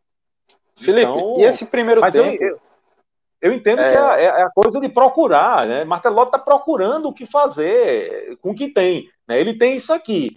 Com isso aqui que eu tenho, o que é que dá para fazer? E ele foi fazendo testes, e a partir desses testes ele vai tentar achar o time ideal. E até pegando Sim, esse gancho aí sobre essa alteração que a gente tratou no começo da partida, é, pelo menos a impressão que ficou para mim foi que, beleza, Martelotti fez essa mudança, quem estava ali no Arruda, com certeza estava arrancando os cabelos ali, puto com o que estava acontecendo. E o cara pensou, pô, é melhor botar ratinho logo. Tem que botar ratinho quanto antes aí para poder, pelo menos, estabilizar alguma coisa. Porque assim, se já estava ruim com ele, com ele, sem ele conseguiu piorar ainda mais. Pelo menos foi essa uma impressão que eu tive, tanto que até coloquei Ratinho como um dos destaques. Queria saber isso também da tua, da tua parte. E também, é, pegando um gancho que tu falou um pouquinho mais atrás sobre Jefferson, queria também tua avaliação sobre a partida, porque eu estava falando aqui com o Celso que, para mim, Jefferson foi. valeu uma menção honrosa, é, conseguiu se destacar, fazer defesas importantes dentro do jogo. A gente sabe das limitações dele e tudo mais, mas, na minha opinião, fez um, um jogo seguro. É, assim, a gente se baseia, tem como parâmetro que o próprio Jefferson mostrou antes, no começo de temporada, e o que Clever vinha mostrando. Mas aí queria também esse teu, teu balanço aí do, da atuação dele e também é, dessa Você está botando, você tá botando aí o, o, gol sofrido na conta da zaga, né? Sim. Ok, certo, concordo, tudo bem. Mas assim, não acho que, que eu não vi assim uma, uma partida dificílima para Jefferson, grande defesa, não. Mas, enfim, ele de alguma maneira ele ele sabe, enfim, eu, eu acho, eu acho que foi uma, uma partida regular. Não, não, uhum. não, não, acho que foi uma grande partida de Jefferson, não. Né? Ah, não mas... é nem no, no, caso de ser grande partida, mas assim, quando foi acionado, tava lá e fez o dele. Fez o que é, era para fazer, defendeu. Tava lá, é, é, é, é, por aí. Mas eu acho que isso a gente concorda, ok. Mas eu acho que isso é muito pouco ainda né, para gente, a gente definir, pra, enfim, é uma posição muito importante. Né? Todo, grande time começa com um grande goleiro. Né? O goleiro ele tem que estar ali para dar segurança para o restante do time. Quando você tem um time, rapaz, é, olha, um time que tem um goleiro que, que, que não passa tranquilidade, né? Que, que você fica. Quando, a, quando o cara vai chutar, o jogador adversário vai chutar e você bota a mão na cabeça, é um Deus nos acuda, porque você não sente confiança no seu goleiro, isso é péssimo. É, isso, isso acaba com, com sabe, enfim, é, é, desestabiliza qualquer time. Né? Então é uma, é uma, é uma posição que, que, que vai ter que ficar de olho. É, não comprometeu, o Jefferson não comprometeu, não acho que fez uma grande partida, mas ok, acho que foi uma, uma partida ok, e a gente vai precisar de outros jogos aí mais para saber. É, finalmente, se ele de fato recuperou a titularidade, se agora é ele, né, se a vez é dele, acho que ele vai ter que passar por mais testes aí. E aí, você me fala de, de Edson Ratinho, sinceramente, eu não sei, companheiro. Eu não sei, porque não tem. É, é um problema, é, é, é, um problema, eu insisto, é um problema histórico do Santa Cruz de achar lateral. É uma coisa impressionante como não acha lateral. É, o Santa Cruz, vez por outra, acha um bom goleiro. Um, um bom goleiro. O Santa Cruz, eu estou falando historicamente. Tá? O Santa Cruz, vez por outra, Sim, acha é uma escola um bom de bons goleiros. Isso. de bons goleiros. Às vezes acha aquele centroavante que ninguém dá nada pelo cara, ele vem aqui e, e enfim. Sim, também, é? também. Grandes centroavantes e grandes goleiros. E o Santa Cruz resgatou centroavante que já tive, que num passado foram brilhantes, mas que estavam numa carreira desastrosa, chegaram aqui e, e, e, foram muito, e deram conta. Estou falando aí de Washington, 93, eu estou falando de Marcelo Ramos ali em 2007, né? É, é, de, de, de Denis Marques, tá? só para citar esses três, a gente está falando de jogadores que, que, de, que, Denis que Marques testados. mais de uma vez, inclusive, né? É, não, eu digo quando ele, a primeira vez, né? Quando ele, quando ele é, veio para o Santa Cruz, coisa e tal. Então, tem uma, alguma sorte com certas posições, com essas duas principalmente, um goleiro e centroavante. De, de vez em quando aparecer um, mas lateral é uma coisa impressionante. E, e o problema está aí. E não é uma lateral, não, são as duas. Então, isso é, é, é ruim, é complicado, porque, sabe, Celso, às vezes o time, é, o Santa Cruz está querendo jogo, sabe, ele está disposto, ele está mordendo, ele está indo para cima, mas se ele não tiver os laterais ali apoiando, sabe, voltando, fazendo a recomposição, ele é, é, é muito complicado você sair para o jogo. Né? É, demais, demais. Então, demais. esse é um problema que vai ter que resolver. E o, a, a resolução não vai ser fazendo um improviso, né? Vai ter que ser contratação. Boa. É, eu precisei me ausentar rapidamente. Não sei se vocês fecharam os destaques de Felipe. Você trouxe os, teus, os seus destaques individuais, Felipe? Rapaz, não, eu, eu tenho um jogador que, que, é, que o, Santa, o Santa Cruz, assim, que ele é, é meio que uma, um escape ali pela esquerda, que é o Mateuzinho e uh, ele é muito costuma ser muito acionado ali no lado esquerdo quando tem que é, eu tô talvez fazer uma menção honrosa aí para ele, né? É, mas eu acho que pelo contexto, por ter sido uma reestreia, por ter sido alguém que, que passou, deu alguma algum respiro ali para o setor, eu vou falar de alemão, tá? É, é, Estou falando de um jogador que, que eu, eu não gostei da contratação dele na época, então me sinto à vontade para colocar ele aqui como, sabe, um, um realmente um, um, destaque, né? E uh, o negativo, negativo, uh, uh, não sei, do, do, do mandar ali pelo, pelo lado esquerdo, né? de novo, sabe? Embora, embora que, que é louvável ali, ele muito, muito tempo, muitas vezes ele tá participando, correndo, querendo ajudar, mas realmente falta qualidade. Fazer o quê? Uhum. Falta qualidade. E falta, uhum. né? Então é um, é um, um, setor que fica, o Santa Cruz fica órfão ali daquele setor, né? Não, não tem muita coisa o que fazer por ali, né? E talvez por isso que o Mateuzinho fique sobrecarregado. É, mas não tem aquele jogador para ajudar ele na criação de jogada. Boa, camarada. Obrigado. É, antes de, de, a gente girando a pauta, queria é, só perguntar para vocês o que é que vocês acham que esses três pontos mudam na caminhada do Santa, né? É, a gente vê a Série D como uma competição que, via de regra, permite que a equipe se recupere ali ao longo da competição, né? A gente vai ver as equipes se enganchando muitas vezes, e o Santa, que teve aquele começo terrível, já está é, tá a um ponto do G4, com essa vitória que deixaria o time na lanterna, né, é, com o resultado inicial ali do, do primeiro tempo, né, é, o time estaria voltando para a lanterna do grupo 4 e com isso já passou aos sete pontos e fica a um da, do Juazeirense, que é, é, o quarto com oito pontos. Acima dele, Jacuipense com nove, Lagarto e Asa, ambos com dez pontos. O Asa, equipe alagoana, é o, o time que está com, com vencendo aí nos critérios de desempate pelo número de vitórias, né? É, então, eu queria, Felipe, que você trouxesse a sua análise agora para efeito de classificação. Já dá para a gente dizer que é, o Santa teve direito ao reinício que um time muitas vezes pode ter numa competição com essa, essa, esse formato da Série D? Eu acho que o sentimento primeiro é o respiro, porque o Santa Cruz não teve o direito de ter esse respiro quando ganhou o primeiro jogo. O Santa Cruz vinha de um começo muito mal de uhum. temporada, né? E aí ganhou o primeiro jogo, ótimo. Então, aquela partida que deveria ser o respiro, aquela que você tenta colocar as coisas em ordem, aquela que você, ó, ganhamos, sabe? Vamos ter uma semana aqui é, é, sem pressão. Eu não diria uma semana tranquila, porque de fato não, não é, sabe? Pela situação não é uma semana tranquila, mas é uma semana onde você tira um pouco da pressão e tenta criar aquele ambiente positivo, enfim. O Sanguíneo não teve direito a isso, porque quando ganhou o primeiro jogo, aí veio aquela entrevista de leste, aquela confusão dos infernos, demissão de treinador, jogador, grupo de jogador ameaçando jogar. Né? Então, uhum. Então, não, o Sanguíneo não teve direito a essa semana. Né? Uhum. Essa semana de paz. Sabe? Talvez seja, Celso, a primeira semana, não de paz, mas assim, com, você tira um pouquinho do peso, né, da, sabe, do, do, dos ombros e sabe? E a semana fica um pouco mais leve para você trabalhar. O não teve direito a essa semana ainda.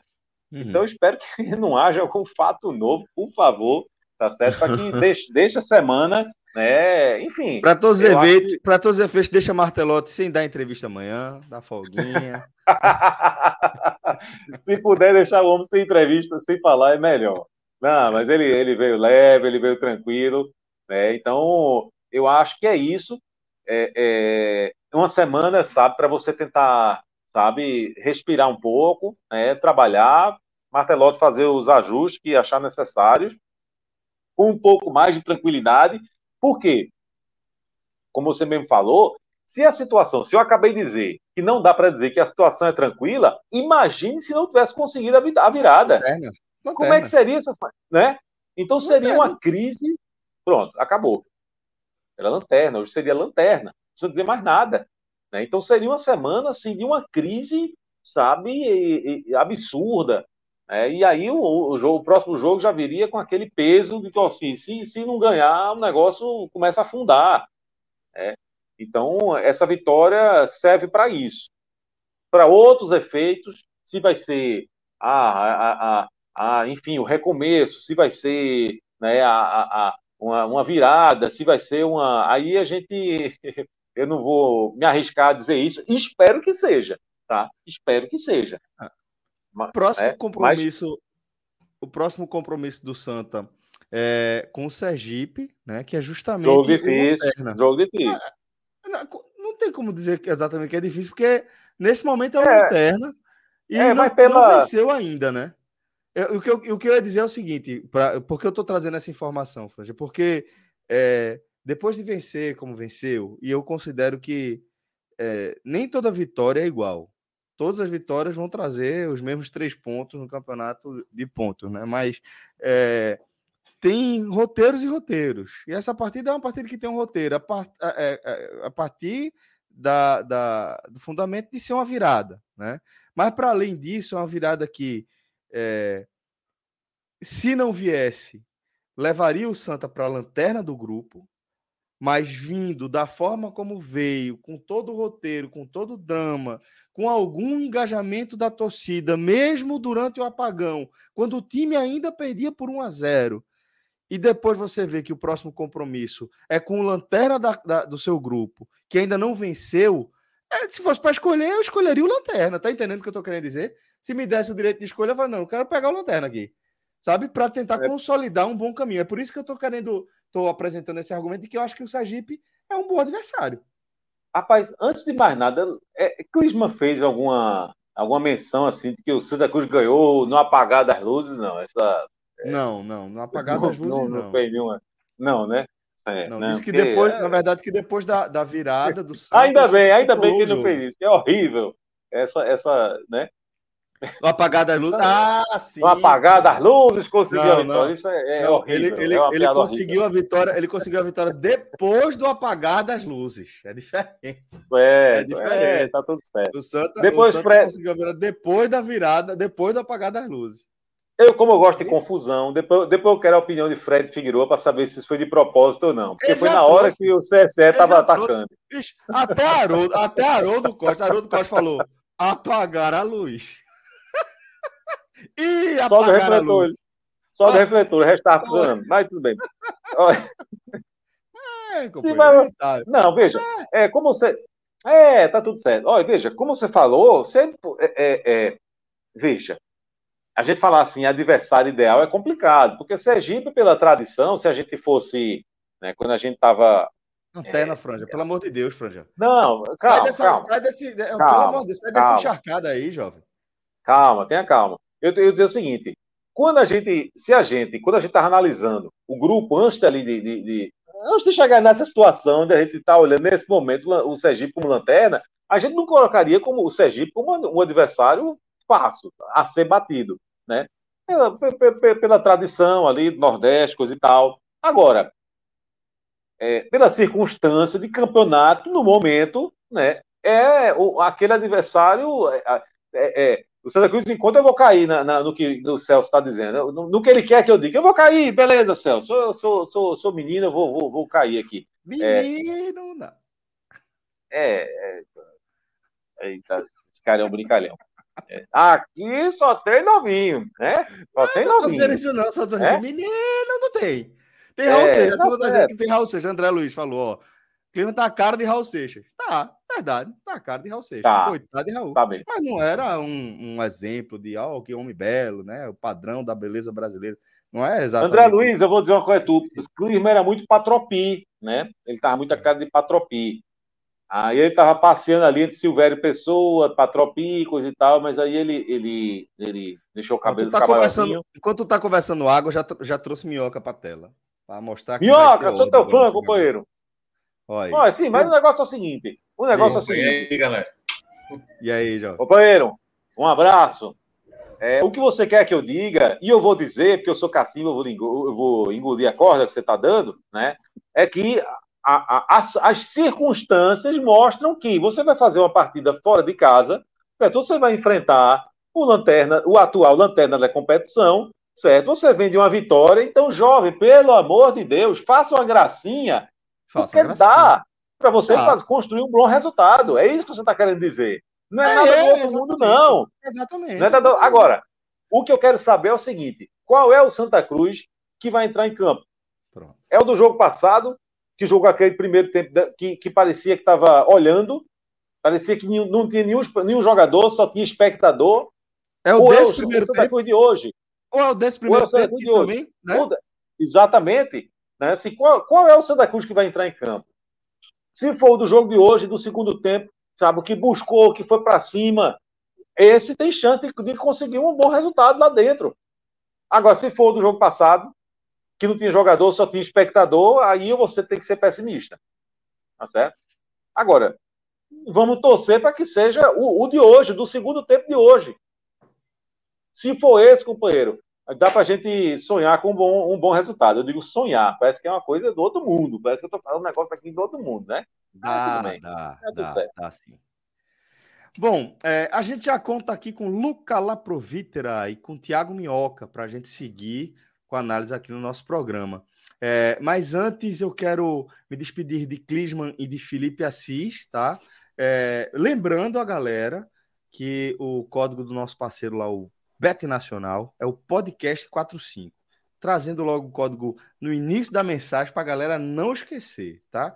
Se você está pensando em criar uma conta aí, para começar a ter essa experiência de dar uma turbinada nos seus jogos de futebol, os jogos de futebol que você acompanha, a gente sugere que você dê um pulinho lá no betnacional.com e que possa criar sua conta vinculando essa sua conta ao nosso projeto. Basta utilizar o nosso, o nosso código, que é o podcast45. Dessa maneira, toda vez que você fizer uma aposta, você vai estar colaborando aqui com a continuidade do nosso projeto, tá? Então, é, se você está procurando uma forma de nos ajudar, essa pode ser uma maneira, né? Você acessa lá o betnacional.com para encontrar a melhor plataforma é, do mercado de sites de apostas aqui no Brasil, absolutamente estável, robusta, fácil, intuitiva para você apostar, onde você encontra, inclusive, as melhores odds do mercado. E Minhoca, inclusive, contribuiu, tá? com é, a engorda da nossa conta. Afinal de contas. Um pouquinho, um pouquinho. Como é, Minhoca? Um pouquinho, foi 13 reais só aí. É. Só um faz-me rir. É, é, pelo menos é positivo, jovem. A turma vem aqui e só quer. Tá, veja, por exemplo. melhor que o Cardoso. O Cardoso fez a gente perder 20 reais, por exemplo. Conta essa história, por favor.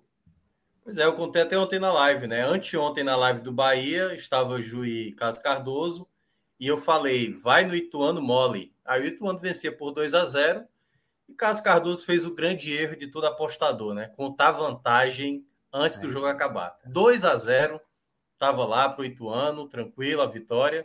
E bastou seis minutos. Foi? Entendi o Clisman. Mas bastou seis minutos para a equipe do Operário virar a partida, né? Tal qual hoje Pensou, o, o, o Santa Cruz. Tal qual hoje o Manchester City, né? Que foi cinco minutos. Ah, o Manchester sim, City sim. virou para ser campeão. Dois e aí não, o Operário né? virou para lascar a gente, mas a culpa maior é do Cássio Cardoso. É, verdade. Bom, é, a gente traz sempre alguns palpites, tá? É, para é, tentar ajudar você também na sua conta, trazendo é, as nossas visões sobre o mercado de apostas. Rodrigo, tira daí, Rodrigo. Rodrigo, deixa de ser amador, jovem. Pelo amor de Deus, faça isso, jovem. Muito bem. Muito bem. Hoje, hoje a, gente, a gente não vai trabalhar com aposta, não. Vamos, vamos só lembrar, tá? Que lá no betnacional.com. Esquece que Rodrigo, Rodrigo não existe, velho. Rodrigo foi do amadorismo agora. Mas a gente, a gente é, vai só recomendar que você utilize o nosso código, o podcast 45, tá? É, enquanto essa rodada da Série B não termina, deixa isso quieto aí. Vamos falar agora de Série A. Chegou a hora de falar de Série A. Então, Felipe Assis, Clisman Gama, muito obrigado pela participação. Já entendi, já entendi o recado, não é comigo não, né? Já, já entendi, tá tudo Por certo. não, já. Agora, é, vai demorar um pouquinho, daqui que chegue lá, meu amigo. Daqui para lá. Até... Eu quase te colocando para apresentar o programa, Franja. Olha, daqui para lá até Clisman tá tomando finasterida. A turma tá dizendo aqui. Eita, toca Clisma, eu não sei. Eu não... Toca Clisma, é, tá. Toca Clisma, a turma tá dizendo aqui. Eu não, não tô entendendo nada. Qual seria a música de Clisma? É, eu não sei. É, a turma tá falando. É, é, não sei é também. uma mistura de Nando Reis ali também, tá foda. Seria... A de Franja, a de Franja a gente sabe qual é, né? Eu nasci há 10 mil anos atrás. Ô, ô, ô Celso, vai abrir um, vai, vai abrir um stand-up um stand pra tu? Eu tô engraçadinho. Stand-upzinho, viu? Você abre aqui, beijo. a gente vai dar audiência, tá tudo certo. Uma ótima semana para você. Não, Gosto o pior não é nada. O pior, assim. o pior foi boa, o pior que foi boa. A piada foi boa. Beijo, Franja, valeu. Valeu, Clício. Muito obrigado, querido. Valeu, valeu galera. Bom, bom programa aí. Vamos atrapalhar o jantar de Luca lá pro Vitor agora. Vamos falar do Fortaleza. Não se preocupe, não, Luca. Vou começar com o Thiago Minhoca. Para você... você seguir aí na sua peperoni maravilhosa. Mas, Minhoca, é, eu queria falar com, com você desse resultado do Fortaleza, né? O Fortaleza, ele é, leva um gol cedo do Fluminense é, e precisa correr atrás mais uma vez é, do resultado, como tem sido é, padrão aí é, nessa, nessa campanha do time da, da Série A.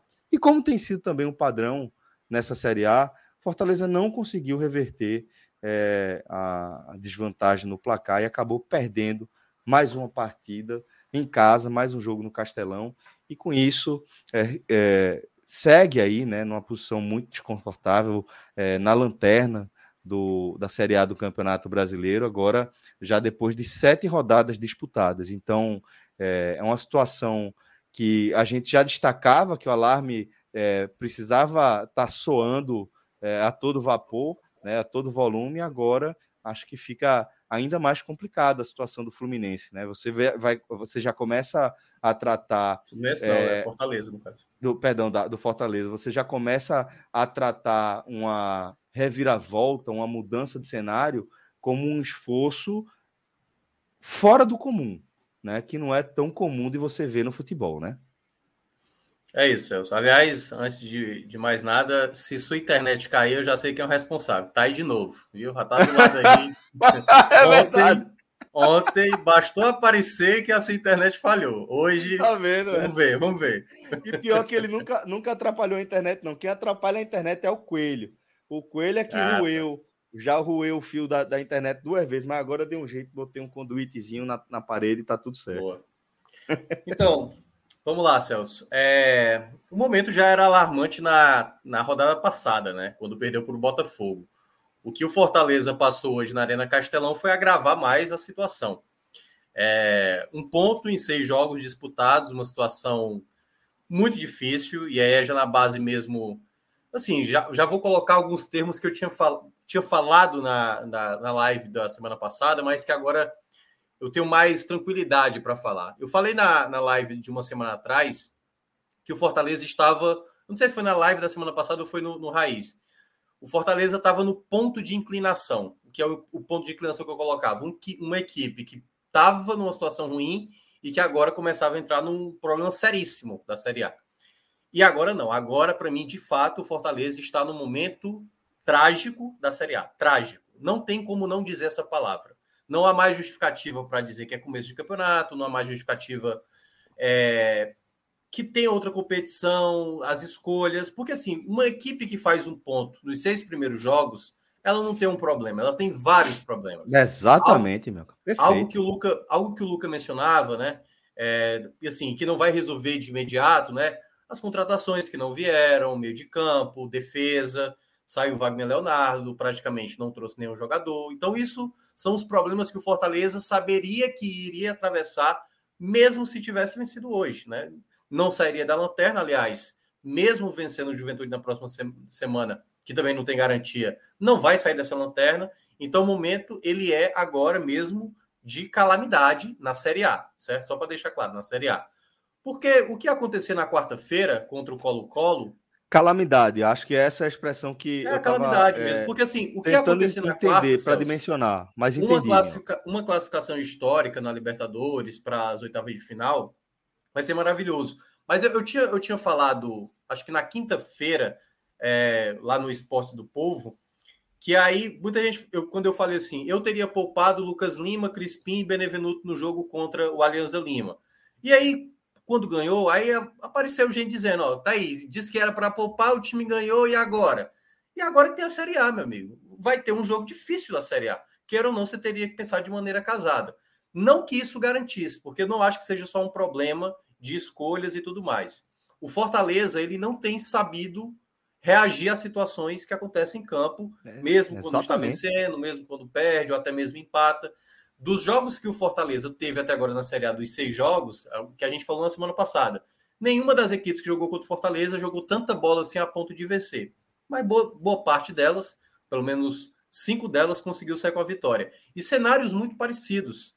É, no jogo contra o Cuiabá, toma o gol e não tem depois força para conseguir empatar. Contra o Corinthians, joga muito bem o primeiro tempo, toma o gol, não consegue empatar. Contra hoje a, a equipe do, do, Fluminense, toma o gol muito cedo, até consegue um empate. Depois a gente pode até debater essa questão da arbitragem, mas depois do gol anulado, o time pouco produziu para ter uma possibilidade de empate, embora tivesse tido algumas pequenas possibilidades, mas de uma maneira muito mais atabalhoada do que propriamente organizada. E ao mesmo tempo, o Fortaleza é uma das equipes que dificilmente consegue segurar um resultado. Então, eu e o Luca, a gente sempre mencionou aqui dessa situação do Fortaleza não saber lidar com o que acontece em campo. No jogo contra o Inter, faz o gol, menos de um minuto depois, toma o gol. No jogo contra o Botafogo, tem a expulsão, na própria falta que originou a expulsão, toma o gol. Então, dessa maneira, Celso, é a cartilha ideal de uma equipe que vai ser rebaixada. Eu acho que o Fortaleza, é um palpite que eu estou dando aqui, eu acho que o Fortaleza, até o final do primeiro turno, o Fortaleza vai figurar nesse Z4. É muito difícil imaginar que o Fortaleza ficará de fora, porque historicamente, uma equipe que larga tão mal desse jeito, ela não consegue sair do Z4 ainda no primeiro turno. Então o Fortaleza vai ter que lidar com o Z4 praticamente metade do campeonato para ver se consegue ficar próximo de sair da zona para tentar fazer no segundo turno uma campanha que o mantenha na Série A. Então, o momento, volto a falar, a palavra que eu vou utilizar é de calamidade no Fortaleza para esse começo de Série A. Mesmo fazendo partidas ok, de boa, é, se esforçando e tudo mais, uma equipe que só faz três gols no começo do campeonato e que não consegue segurar resultado e que todo jogo está tomando gol e que praticamente sempre alguém está cometendo uma falha, seja o Max, seja o Landázuri, seja o Benevenuto. Assim, é de maneira incessante uma equipe que está com toda a cartilha de uma equipe que pode ser rebaixada. É, é, é, como eu falei das outras vezes, a única coisa que salva o Fortaleza é porque é começo de campeonato. Mas da maneira como vem sendo, quase que de maneira sistemática, sempre alguma coisa acontecendo para dar errado, o Fortaleza praticamente está a caminho da Série B.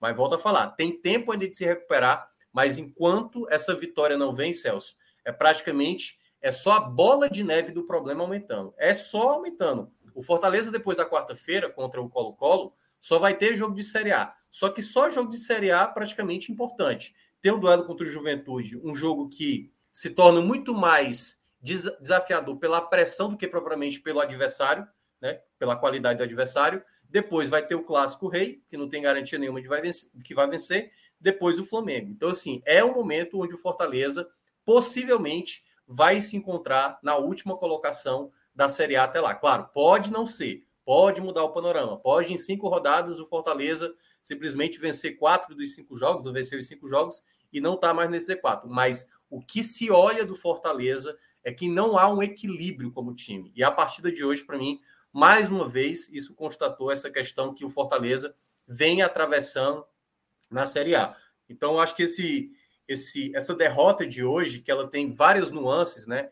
A escalação inicial do Voivoda, poupando aqui um, tipo, o Felipe, é, o Tinga não pôde jogar, e já era um desespero imaginar que o Landazzo ele iria jogar, perde o Tite logo no começo, que pode gerar um problema para o jogo da quarta-feira, e aí entra muito naquilo que eu tinha falado, por exemplo, quando eu falei para poupar o Benevenuto contra o Alianza Lima, é porque agora o Fortaleza não vai ter praticamente zagueira nos seus Sebadios, possivelmente no jogo contra o Colo-Colo. Poderia muito bem ele ter poupado hoje, é, poderia ter poupado o Benevenuto para ter jogado hoje, e aí você poderia ter colocado ali uma situação de que o Benevenuto estivesse apto para quarta-feira. Então, nesse aspecto, o Fortaleza vem cometendo várias, várias falhas, que é aquelas falhas. Quando é reta final, a gente tem até um pouco mais de segurança de dizer, tá rebaixado, tá rebaixado. Mas no cenário de começo de campeonato, a gente só não crava, porque o próprio campeonato brasileiro já teve várias reviravoltas de equipes que saem dessa situação. Eu vou abordar rapidamente a questão do jogo, até para o Luca talvez entrar um pouco mais no detalhe da partida, e também se ele quiser falar sobre o cenário atual do Fortaleza na lanterna do campeonato. Mas eu senti que o Fortaleza começou muito bem o jogo, toma o gol da maneira que geralmente tem tomado, sempre numa falha bizarra que os adversários acabam fazendo. E depois o Fortaleza foi senhor da partida, criando muitas possibilidades. Terminou o primeiro tempo, acho, com 12 finalizações, se eu não me engano, contra duas do Fluminense. O Fluminense praticamente só jogava na base do contra-ataque e nem assim conseguia encaixar tão, tão bons contra-ataques. No segundo tempo, não. No segundo tempo, o Fortaleza até consegue fazer o gol cedo, que seria o gol do Moisés. Curiosamente, teve um lance um pouco antes, que aí também a gente pode debater. Um lance que o Moisés para uma jogada quando o Ninho pede atendimento, a torcida ficou bastante irritada. Na sequência, ele faz o gol, e aí depois o VAR acabou chamando lá o Daronco para anular um gol que eu considero que não caberia, a, acho que o VAR na situação, mas depois a gente pode debater mais sobre isso. Depois que esse gol é anulado, aí eu senti o Fortaleza realmente não, não, não responder mais ao jogo. Ele já não conseguia mais, de maneira organizada, nem nas trocas do Voivoda, criar possibilidades. De Piet tentou, lutou demais, mas perdia muita bola, chutou para fora. O Robson entra também já no final também muita conclusão errada. Teve algumas chances, uma delas com, com o Kaiser, chegando um pouco atrasado, no cruzamento do Justa, já no final. Teve um, uma defesa do, do, do, próprio Fábio, mas, no geral, o segundo tempo do Fortaleza já era o desespero, já era totalmente o desespero em campo, e aí acabou não ocorrendo o que a única vez aconteceu no campeonato, que o único jogo onde o Fortaleza conseguiu ir atrás do resultado, dado que saiu perdendo, foi contra o São Paulo, né? Aquele gol do Pikachu. De lá para cá, os demais jogos, o Fortaleza sempre, quando saiu atrás do placar, acabou perdendo e quando saiu na frente do placar, acabou tomando a virada. Então, isso é muito grave no momento que o Fortaleza está atravessando, porque é uma situação que, para a gente começar a imaginar uma possibilidade de recuperação, você precisa ter uma primeira vitória. Até lá, o Fortaleza é forte candidato a ser rebaixado para a Série B. E aí eu vou passar para o Luca, até porque o Celso não está aqui, Luca, e aí? O que é que você. É, vai lá, Celso, foi mal. Pronto. Não, tranquilo, companheiro. Mas foi importante. Eu tinha acabado de chegar, realmente. É, é, Luca, vamos seguir como Minhoca sugeriu. É, queria que você trouxesse a leitura do jogo. Ele fez uma leitura mais de situação, achei muito pertinente. Mas é claro que, assim como o próprio Minhoca destacou, se você quiser se aprofundar um pouco mais sobre a situação de classificação do Fortaleza, fique à vontade e no momento seguinte a gente abre a nossa leitura de jogo de fato. Agradeço, Celso, porque realmente é necessário, né? A gente está falando do Fortaleza que tem hoje o seu pior início de Campeonato Brasileiro na história, desde no modelo moderno, né? Quando deixou de ser mata-mata da Taça Brasil. O Fortaleza nunca começou só com um empate em seis partidas. O brasileiro nem na sua pior campanha, quando nem venceu em 1983. É, então é, é preocupante, né? É bastante preocupante. É, a gente está falando de um time que levou gol em todos os jogos da Série A. A gente está falando de um time que, de acordo pelos dados do SofaScore, precisa finalizar 30 vezes para marcar um gol. São 30 finalizações para marcar um gol. E o histórico também é complicado, né? A gente só teve é, quatro equipes de 2006 para cá que tiveram seus seis primeiros jogos é, com apenas um ponto. Né? Eu vi até que eu fiz o cálculo e depois eu vi que o Mioca também fez, né? É, apenas o Atlético Goianiense em 2010, que ficou por causa, é, permaneceu na Série A por causa do número de vitórias, né, 42 pontos. É, Atlético Paranaense e Havaí em 2011, Joinville em 2015, caíram, foram rebaixados. Então, é um, algo que preocupa muito o torcedor do Fortaleza. Né? É, se a gente falar de times que não venceram os seis primeiros jogos, de 21, 10 caíram, né? Curiosamente, dos 10, três são times que só tinham um ponto, né? Desses seis primeiros jogos. É, é, é, é complicado. A gente está falando do Fortaleza que nesse momento, se vencer o próximo jogo, não sai da lanterna. Se vencer o próximo jogo e vencer o jogo está atrasado, o resultado do jogo da Atlético Paranaense está agora aos 45, o Atlético Paranaense está ganhando, o Fortaleza sequer sai do Z4. com duas vitórias. Então, é uma situação complicada, né? É, porque o time vem jogando até com a bola no chão, vem jogando bem, não vem jogando mal. Mas como o Mioca vem falando, o desequilíbrio, os erros individuais, é, a falta de peças. É, o Fortaleza vai para o Chile sem Benevenuto suspenso, sem o Tite, que não, não vai estar disponível, porque são cinco dias né, pela, pela lesão do dente, né? São cinco dias sem poder atuar, no mínimo. E também pro, existe a grande chance do Tinga no viajar. Então, como a gente fala de novo, Fortaleza não contratou. Fortaleza vai, pra, vai com o jogador improvisário, improvisado para um jogo decisivo de Libertadores e possivelmente pode ir improvisado até é, para o jogo contra o Juventude, que já vai ser na, no sábado, oito e meia da noite, né? É, porque sempre que time do Sul jogar aqui no Nordeste, o jogo é à noite, né? Já a gente pode é. jogar lá 11 horas da noite, com nevando, não sei o quê, mas aqui eles não podem pegar um sozinho. É, hoje, aí, é hoje, né, Luca? Hoje... Isso aí é o que eu sempre destaquei também. Eu acho, e, acho e uma situação hoje, muito maluca. quatro da tarde começou com chuva. ainda para né? ainda tá ajudar mal o Fluminense. Tá chovendo. É tá chovendo tá agora. Chovendo, tá, chovendo, tá, tá chovendo bem, aliás. Tá chovendo bem, aliás. Aqui. Cara, é, é preocupante. A gente destacou isso contra o Internacional Fortaleza. Tava na briga contra o rebaixamento, tinha que ligar o alerta e tem que continuar. Tem que continuar ligado. É, essa situação da Libertadores, cara, é um sonho. Eu quero, eu quero avançar na Libertadores, óbvio que eu quero. É, quanto, quanto mais daí para frente, melhor. Mas, é, se me perguntaram, Luca, time reserva quarta-feira, para ter todo mundo na, no, no sábado disponível, time reserva quarta-feira. Não pensava duas vezes.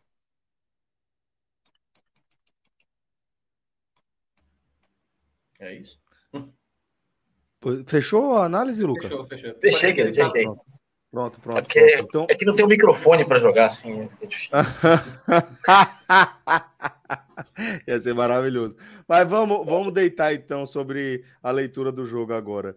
Minhoca, é, queria que você discorresse um pouco mais. Não sei se você quer, quer iniciar também com o Lucas, a gente fica à vontade aqui para definir como a gente começa, mas é, para contar a história especificamente do que aconteceu diante do Fluminense, né? Como é que mais uma vez a gente está falando dessa história onde o Fortaleza começa atrás do placar e não tem força para reverter essa situação.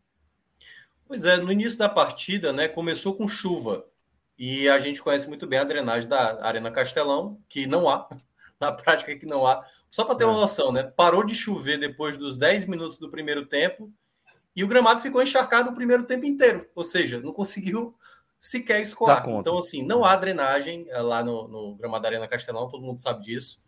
E, e isso também atrapalhou um pouco até em certos momentos.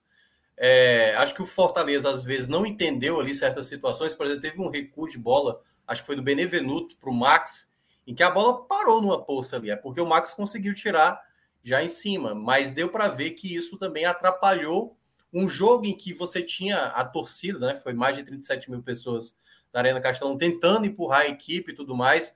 É, tem a, a, primeira a primeira chance do Fluminense foi um gol, né? Uma falha que eu considero geral, de uma, de uma certa maneira. Landázuri, que é como eu, eu, falei aqui no jogo contra o Vitória, né? O Landázuri ele tem uma, uma, uma coisa muito rara que é sempre a bola vai bater nele e vai sair pela lateral, assim. Já na primeira jogada foi assim, na segunda também. E na terceira jogada foi quando ele tentou cortar a bola, ele não consegue cortar a bola ele acaba pegando, não pegando em cheio na bola, a bola acaba tirando o Benevenuto da jogada, e quando a bola cai no pé, acho que é do Natan, né, Lucas? Acho que é o Natan que recebe aquela bola.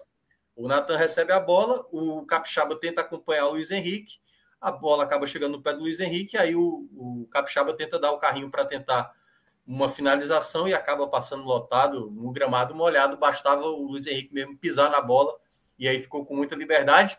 E eu acho que o Max também acabou não fazendo ali uma, uma forma muito segura de defender. E aí eu vou trazer, obviamente, o Max, que eu acho que é o melhor goleiro hoje do Fortaleza, mas para mim ele cometeu a falha também no gol, né? Porque se é o Boeck, se é o Fernando Miguel, se era o Felipe Alves lá, independentemente de quem você é fã, certamente haveria crítica para um gol tomado que não foi tão no canto assim, dava para o Max ter espalmado e ele acabou não fazendo o movimento correto também, ou seja, um gol praticamente com vários erros até ser confirmado ali o gol do Luiz Henrique. E aí depois o jogo ele muda um pouco de panorama, porque o Fluminense não fazia a menor questão de ter a bola, né? De, o Diniz, por exemplo, é, que gosta muito, não fez a menor questão, fez um, um jogo bem Abel, Abel Braga, eu diria, o jogo do Fluminense, mas o Fortaleza estava sempre em cima. O Fortaleza pegava a bola, arriscava, então teve uma boa jogada que foi pelo lado esquerdo com o Moisés, que ele aciona o Capixaba, que finaliza, a bola desvia na defesa, e aí é onde entra o tudo dá errado para o Fortaleza. A bola vai no travessão e quase, é, enfim, vai, sai para escanteio. Cabeçadas que foram na área, outras jogadas de contra-ataque, uma delas com Moisés, que ele entra na área e tem ali o Wellington, né, fazendo ali um leve empurrão. E aí é aquela coisa, como o Daron estava muito distante, se ele tivesse mais perto, talvez ele desse a penalidade. Eu acho que houve ali um leve deslocamento a ponto de ser falta como ele estava distante da jogada. E aí, é o que eu falei aqui ontem, ontem aqui no jogo do Ceará.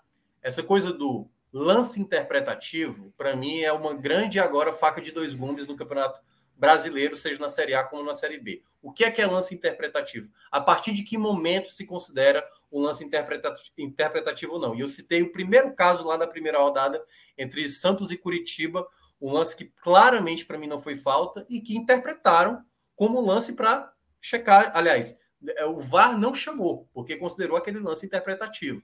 Então, achei um absurdo o que aconteceu na primeira rodada e agora todo mundo está à mercê dessa situação. O VAR não Mas chamou. chamou do Landázuri, né? É, exatamente. Não chamou para esse lance em cima do, do, do Messias, do Messias é ótimo, do Moisés, tem que lembrar que são dois, é, do Moisés, e aí, durante todo o primeiro tempo, foi o Fortaleza em cima, tentando sempre fazer alguma chance de gol, mas faltou a competência numa delas, até caiu no pé do Romero. O Fábio foi muito rápido para sair do gol, o Romero acabou perdendo uma grande chance. E aí, naquele primeiro tempo, onde Fortaleza ficou martelando, martelando, martelando e não fez, a gente já saberia o que viria no segundo tempo, que era um jogo que o Fortaleza teria que continuar mantendo aquela mesma intensidade e que certamente o jogo, em uma, uma hora ou outra, você ia ficar cada vez mais desgastado, cansado. O primeiro jogador que eu pensei no jogo, quando eu vi só a chuva, foi o que eu pensei, o Lucas Lima por ter jogado dois jogos e jogou 90 minutos contra o Alianza Lima, vai ser o primeiro a cansar. Então a gente não viu a mesma participação fundamental do Lucas Lima como em outros jogos. O quem chamou mais o jogo, eu até achei que foi mais o, Pikachu do que propriamente o Lucas Lima. E aí sai exatamente o gol do Fortaleza, uma jogada que começa lá na defesa, o Landázuri brigando com o jogador, acho que foi o André do, do Fluminense. E aí, na jogada, uma bola longa, o Fortaleza consegue, né? Acho que foi exatamente com, com, com o Lucas Lima dar o passe ali para o Moisés, e o Moisés faz um belíssimo gol. E aí, depois o VAR, sinceramente, na hora do replay, eu não achei. Se aquele lance do, do, do Moisés não foi digno do VAR chamar, eu acho que está no mesmo patamar desse. Que eu até acho que o Landázuri ele atrapalha o jogador. Poderia ter dado falta, mas é a mesma coisa. O, o Daron estava longe da jogada. Ele estava longe. Aliás, na hora que o, é, na hora que o jogador do Fluminense reclama, o Daronco até fala: não, pode levantar, pode levantar. Então ele considerou uma jogada, uma disputa ali de espaço, que na minha avaliação houve sim uma falta do Landázuri. Só que aí, quando você vê no replay, é uma mão no ombro que a, a maneira circense que o jogador do Fluminense parece que está pegando uma bola para ir para o ataque, ou, e assim, a jogada praticamente não foi determinante a ponto de criar a jogada, de, a jogada do gol. Mas foi assim que o VAR entendeu e foi assim que o Daronco acabou também mudando a sua opinião. Então, eu achei desnecessário ali no caso do VAR aquela situação, porque para mim, é, apesar de ter tido falta, eu não acho que era lance objetivo de gol, era um lance para mim interpretativo. E aí é onde entra aquela situação que eu falei. Se no primeiro tempo o lance é interpretativo para o VAR não chamar, nesse foi um lance objetivo para o VAR chamar, aparentemente. Então, fica essa dúvida aí é, que dúvida não, né? Essa, esse critério estabelecido para quem quiser para adotar para um lado ou adota para o outro. Então, em todo caso, eu achei assim, uma, uma situação que não, não, não condiz, né? Com duas acaba acaba sendo mais um, um, uma uma rede de proteção ao próprio VAR, né? Você meio que, que blinda, né? A uma galera é, que deveria justamente é, servir para tirar as dúvidas, né? Exatamente. É, porque assim, você pode até imaginar, Celso, que por exemplo, ontem no jogo do Ceará teve um lance parecido, um puxão em cima do Zé Roberto, e que eu considerei um lance faltoso, por exemplo. Eu considerei um lance faltoso. Mas aí é onde entra essa questão. No mesmo jogo, o mesmo ato de vídeo, ele considerou que o lance do Moisés não era lance para chamar o VAR e um lance muito parecido de uma disputa de espaço e que para mim nos dois casos houve a falta tanto em cima do Moisés como também em cima do, do jogador do Fluminense. No caso, ele acabou é, dando para o Fluminense e acabou não dando para o Fortaleza. Em todo caso, depois né, desse gol anulado, o Fortaleza sentiu, na minha avaliação, sentiu bem e deu para ver que o Fortaleza, mesmo ali com alguns minutos, e aí o, o Daronco acho que foi até muito permissivo com a cera do Fluminense. Acho que terminou o jogo o Fluminense só tomando um amarelo na prática. Tudo bem, ele compensou com 10 minutos de acréscimo. 10 minutos Tomou? de acréscimo. Quem foi? O, foi o David Braz, tomou o amarelo. Ele. Mas todo o jogador.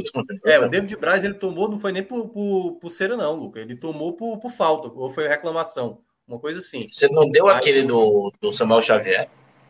Já? Ah, eu já não sei. Mas, assim, basicamente ele aceitou muito ali a ser do Fluminense, tudo bem, ele compensou com 10 minutos de acréscimo, né? Mas, queira ou não, ele tirava cada vez mais o ritmo do jogo. Mas, cada minuto que passava, Celso, eu, eu tinha a sensação que o Fortaleza não conseguiria empatar mais a partida, sabe? Foi mais uma vez, sen... né? Essa sensação. É, foi a mesma né? sensação que eu tive contra o São Paulo, mas naquele jogo uhum. acabou saindo o gol do Pikachu, porque naquele momento também o Fortaleza contra o São Paulo já não apresentava um bom futebol. Já estava muito na ideia, tipo, vai acabar perdendo o jogo também. Então, nesse jogo especificamente, o Fortaleza ainda criou possibilidades, mas acabou também, novamente, não sendo competente. Então, o resultado muito ruim, né? Segue na lanterna do campeonato e vai continuar na lanterna, pelo menos até a próxima rodada, porque por mais que vença a juventude, e ao mesmo tempo, né, vai ter que lidar muito, muito com depois do jogo da quarta-feira. E aí, o que é, o que é que isso vai acarretar? Se perde para o Colo-Colo, é uma situação pior ainda. E aí você já vai ter o Clássico Rei no dia 1 de junho. Se perde o Clássico Rei, já se torna uma bola de neve maior ainda. Então, Fortaleza está num momento muito, muito delicado. E essa derrota de hoje, que poderia, né? É, o jogo de hoje ser pelo menos ali um, um primeiro passo para uma recuperação, na verdade, foi mais um, um degrau para baixo para afundar essa crise na Série A. Perfeito, Minhoca. Luca, meu caro, pega o microfone no chão e vamos embora para mais uma análise. Agora, leitura de jogo. Como é que você viu essa, essa nova derrota do tricolor? Opa, é o controle, foi mal. Peguei errado aqui. Era o controle. Nada do microfone ainda. Porra. Cara, é o Fortaleza, ele. Não dá nem para falar que ele fez muita coisa antes do gol, né? É, porque foi tão rápido, né? Foi menos de 10 minutos. A única coisa que a gente conseguia prestar atenção era como é ruim o gramado do Castelão. Como é ruim. É, eu já bati, já bati racha em canto melhor. É, e com 9 minutos, 8, 9 minutos, o Fluminense faz o gol. Lembrando muito para mim o, o, jogo do Fortaleza Fluminense em 2019, por exemplo, quando o Rogério, também o Fluminense fez um gol logo no começo do jogo e o Fortaleza não conseguiu empatar. Foi uma falha tão, assim, bizarra. Né? Começa com o Landázuri tentando cortar, uma falha de comunicação entre ele e o Benevenuto. É, o Natan vem para cima do Tite. O Tite, em momento algum da combate, ele vem recuando. E, pô, tá dois contra dois, vai para cima, faz a falta, segura. Tu não vai, não vai ser expulso com a falta de 10, aos 10 minutos de jogo. Faz alguma coisa, segura o lance. Mas não, o Tite se segura, o Tite espera e deixa todo o espaço do mundo para o Natan achar é, o Luiz Henrique. E no momento que o Luiz Henrique corre, o Capixaba dá um carrinho, cara. Aquilo ali foi, foi digno de riso. De acordo com o Léo, o, Juninho Capixaba já passou lá no terminal da Lagoa, já, tanto que ele já escorregou. É longe pra caramba. Ele passa direto, e para mim a falha mais grosseira de todo, todo o gol do Fluminense é do Max. Primeiro, porque ele tenta adivinhar um lance antes do, um chute antes do jogador ir. Segundo, porque ele estava mal posicionado. E terceiro, porque ele foi com a mão hora no lance. Não, é... todo respeito, eu não vi o Boy levar esse gol eu não veria, eu acho eu não consigo ver o Boeck levando um gol assim. Consigo ver o Boeck, por exemplo, levando um gol é, por falta de reação e tal, mas um desse no meio do gol eu não consigo ver. O Max falhou, falhou de novo, falhou novamente que custou caro, como foi contra o Inter. Já é a segunda falha que custa diretamente pontos importantes ao Fortaleza. Não é uma falha, por exemplo, que no jogo está 3 a 1 ele falhou. É uma falha de um jogo que decidiu, que é mais um ponto perdido, talvez mais três, como foi com o Inter. E aí a, a situação vai se complicando. A partir desse momento, o Fortaleza teve a obrigação de cair em cima do Fluminense. E o Fluminense jogou bem abelão mesmo, como o Thiago falou. Recuado, o Fortaleza tentou, chegou uma vez, duas, três, perdeu uma chance com, com, o Romero, que eu ainda acho que ele escorregou na hora da jogada, ele já vem caindo na hora do chute. Eu acho que foi até o motivo que ele talvez tenha perdido o gol, ou seja, o gramado que dá também, como deu contra o Aliança, né, também tira, né? É, infelizmente, acho que tira mais do que, que dá. É, e o Fortaleza te, tentou. E eu queria destacar aqui a arbitragem horrorosa do Anderson Daron, que normalmente eu até gosto das arbitragens dele, mas hoje foi um completo pavor todo, todo, toda a arbitragem. O pênalti do Moisés no primeiro momento, eu achei que não foi. E agora revendo, né? Eu já acho que foi. Se acha que é interpretativo, não deveria voltar, por exemplo, o lance do Landázuri, como não deveria ter voltado o lance do Zé Roberto ontem no gol do Santos contra o Ceará.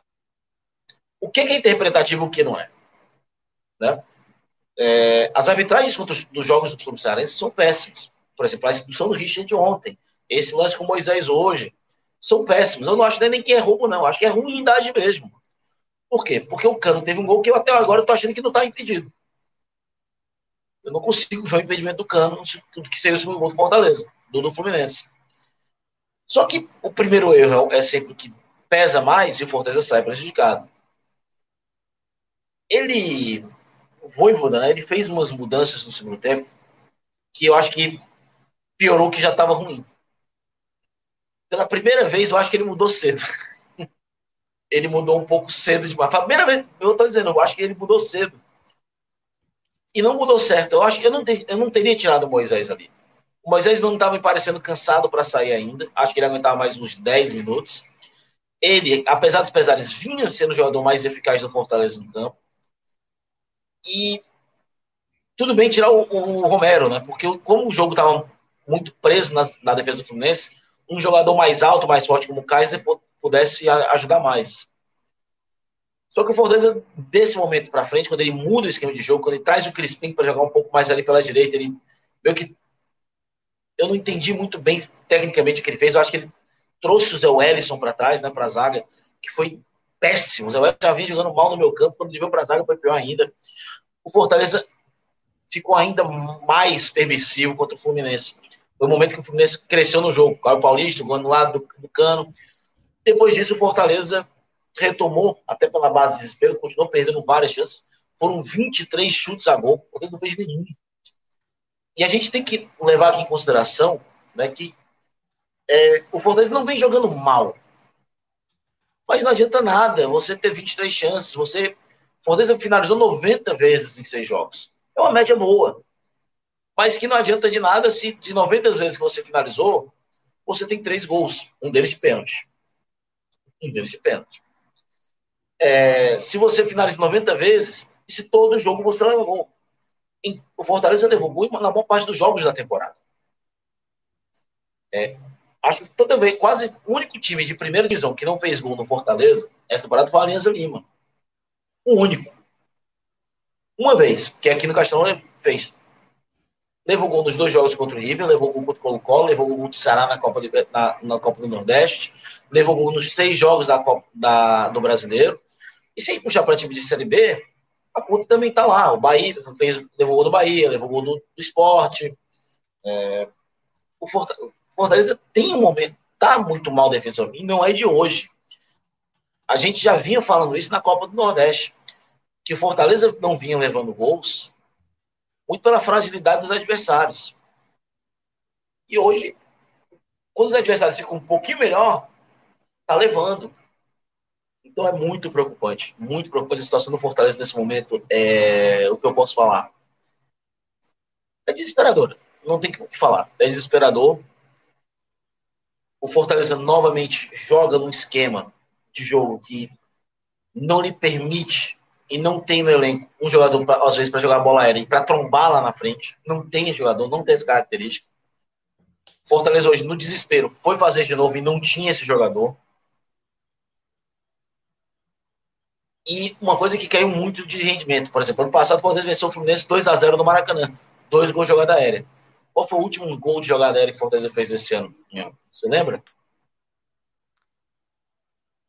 Na Série A não fez nenhum. É, Copa, na Libertadores também não. Que era uma coisa que era um dos trunfos do Fortaleza da temporada passada, com o mesmo elenco, praticamente, com os mesmos batedores de bola parada, com os, praticamente os mesmos cabeceadores. Luca, se duvidar, Oi. o último gol tenha sido na estreia do Campeonato Cearense do Tite. Se duvidar. Dá. Benevido não tem gol essa temporada. Temporada passada ele fez quatro só no brasileiro. Sebadios é... também não tem nenhum. Sebadios não fez gol. É preocupante, cara. O Fortaleza não faz gol de bola parada mais. E é um dos trunfos do time do ano passado. E não só isso. Leva muito gol de bola parada também. Apesar que hoje não saiu. Então, joga o microfone aqui. Vai lá, Celso. Boa, Luca. Minhoca, irmão. Vamos seguir aqui falando agora dos destaques individuais do Fortaleza. Imagino que você vai tentar, vá até consiga salvar alguém, mas vamos começar pelo negativo. Cara, eu acho que o Max vai ter que entrar nesse pódio principal, né? É, é uma segunda falha grave na Série A. Grave, grave. Praticamente complicar o próprio jogo, né? Porque contra o Inter foi isso. É claro que a culpa ali não foi só dele, tanto no jogo do Inter como também no jogo de hoje, foi uma sucessão de falhas, mas não dá para tomar gols assim. Um gol, sabe, assim, a cada 20 jogos, sabe? Uma falha dessa pode até ser, ser passada, mas são é um jogo dentro de casa, cara, sabe? Não dá para não dá para aceitar o, acho que o Lucas escreveu até bem tecnicamente a falha dele, né? Posicionamento, tentou antecipar ali uma ideia do que pudesse virar finalização, mas o Max ele ele entra muito nessa conta. E aí é onde entra uma questão, né? Porque essa vai ser uma pauta. Isso aí eu já acho que o torcedor do Fortaleza vai até o jogo da quarta-feira e se o Max for titular e, e se por acaso o Fortaleza perder o jogo, o Max pode fazer uma partida muito boa contra o Colo-Colo. Mas se tomar um gol, aí o pessoal vai dizer, tá vendo, Max, tal, não sei o quê. E aí vai ter aquela novela, Marcelo Boeck, é, Fernando Miguel, e eu acho que vai ser um problema para o Fortaleza até a janela, e aí eu não sei se o Fortaleza vai em busca de um novo goleiro ou não, certo? Eu ainda, ainda não, não sei se o Fortaleza vai botar isso como prioridade, mas o Max entra muito nessa responsabilidade também por essa derrota. Mas claro, não foi só ele, até porque se talvez o Max não tivesse tomado ali o gol, né? O time talvez também estivesse empatando em casa no 0 a 0 é... Landázuri vai entrar também nesse meu pódio. É um jogador que não deu certo mesmo no Fortaleza. E eu falei isso aqui, acho que no jogo contra o Vitória, né? Pela Copa do, a Copa do Brasil. Não acho que vai melhorar significativamente, não vai. Vai ser um jogador que possivelmente vai jogar no, no final, no meio de semana. Vai ser um dos titulares. É, e isso preocupa, porque ele é muito irregular, muito irregular. Não consegue, sabe, ter sequência, sabe, uma, uma, uma situação de, de, de ir ganhando, sabe? Aquela coisa de tipo, você disputa uma bola, você perdeu uma aqui, mas você está ganhando na próxima. Você está dando um passe certo, você está conseguindo fazer uma, uma jogada de linha de fundo. O Landázuri não apresenta nada, nada, não tem nada no Landázuri que você olha e que, sei lá, um jogador ruim do Fortaleza em outros momentos, como o Gabriel Dias em 2020 apresentava. Gabriel Dias era 2020 dele foi muito ruim, 2019 ele foi bem.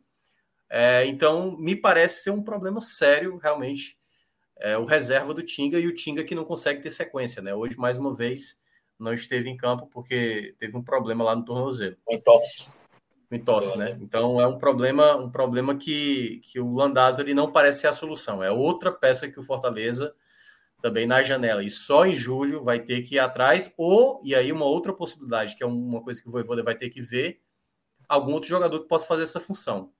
Será que o Zé Wellison possa exercer essa função?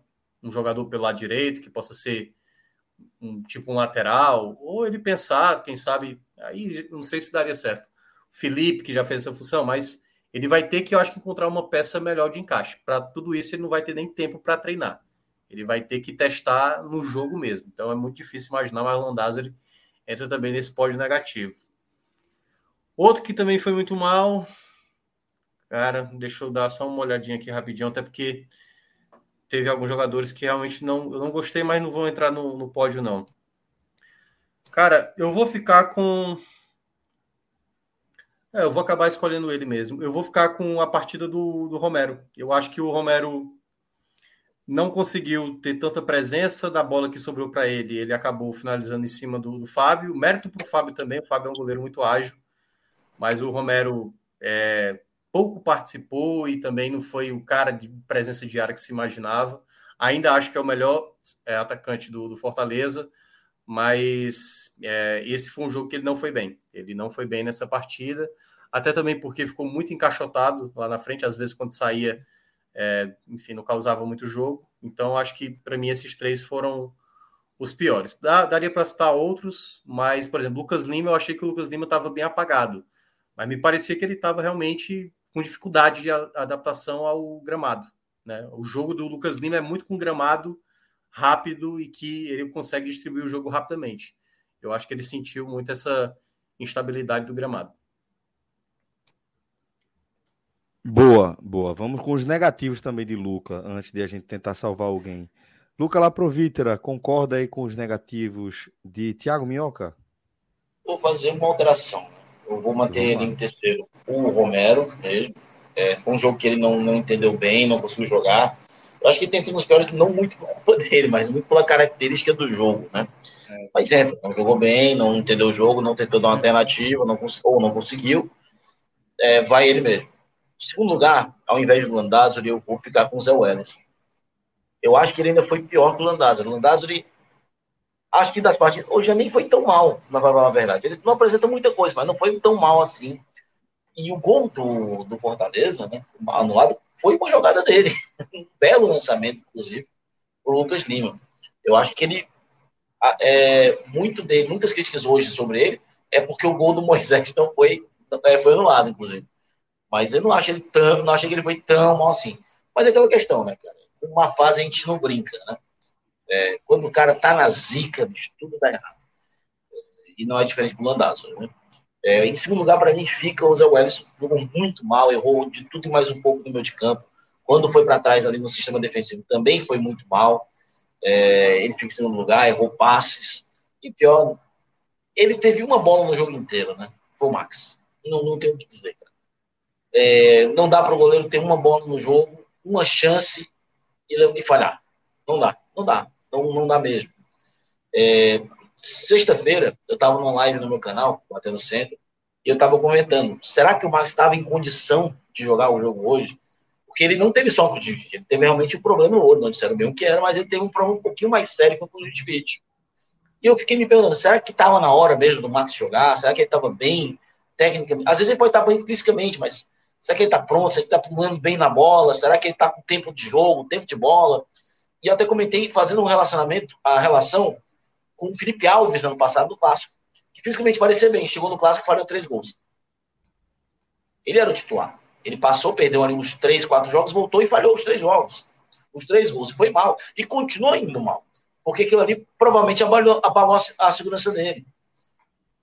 A mesma coisa eu perguntei, será que era, fiquei me perguntando, será que é hora mesmo de talvez é, botar o Boeck de novo no banco? Será que não dá para o Max ir hoje no banco e esperar mais um pouco?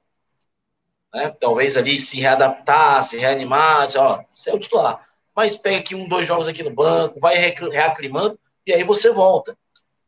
Goleiro é a única posição que você, de forma alguma, pode voltar um cara que não está com condições físicas ideais. Goleiro não dá para jogar mesmo. Não dá mesmo. Não sei se ele estava bem fisicamente, não sei, mas claramente ele falhou. Claramente ele não teve um bom tempo de bola. E custa caro, então infelizmente hoje ele vai É muito difícil porque além de você não poder é, se dar o luxo de escalar um jogador que tá, não está 100% fisicamente, para posição, é, emocionalmente, é, também é uma posição que não dá para você fazer rodízio, né? Não dá para você ficar testando. Então é é muito difícil você encontrar é, um, um, casar uma titularidade para a posição do gol. Quando casa, é que fica aí de forma longeva, via de regra, né? porque é difícil a gente conseguir é, encontrar alguém que preencha os requisitos para uma posição tão essencial para o futebol quanto a do goleiro. Na minha opinião, pelo menos a, a posição mais essencial, mais crucial do jogo de futebol. É, Minhoca, vamos agora com os destaques negativos, meu caro. Com, perdão, com os destaques positivos. Fui tão negativo que ia ter dois destaques negativos, né? Ia ter quatro, né? Dois, seus, é, dois de minhoca e dois seus. Cara, vamos lá, né? Os... Acho que o Moisés ele ficou marcado no jogo por algumas situações, né? Uma delas, eu entendo a raiva do torcedor e, tipo assim, eu talvez na, na pele do torcedor também eu teria me irritado ali no, no gramado, porque na hora que o Nino levanta o braço pedindo atendimento, ele para de jogar, fez um fair play, certo? O time perdia por 1 a 0 e ele poderia ir para cima do Nino, o Nino lesionado, tentar, tentar fazer uma jogada.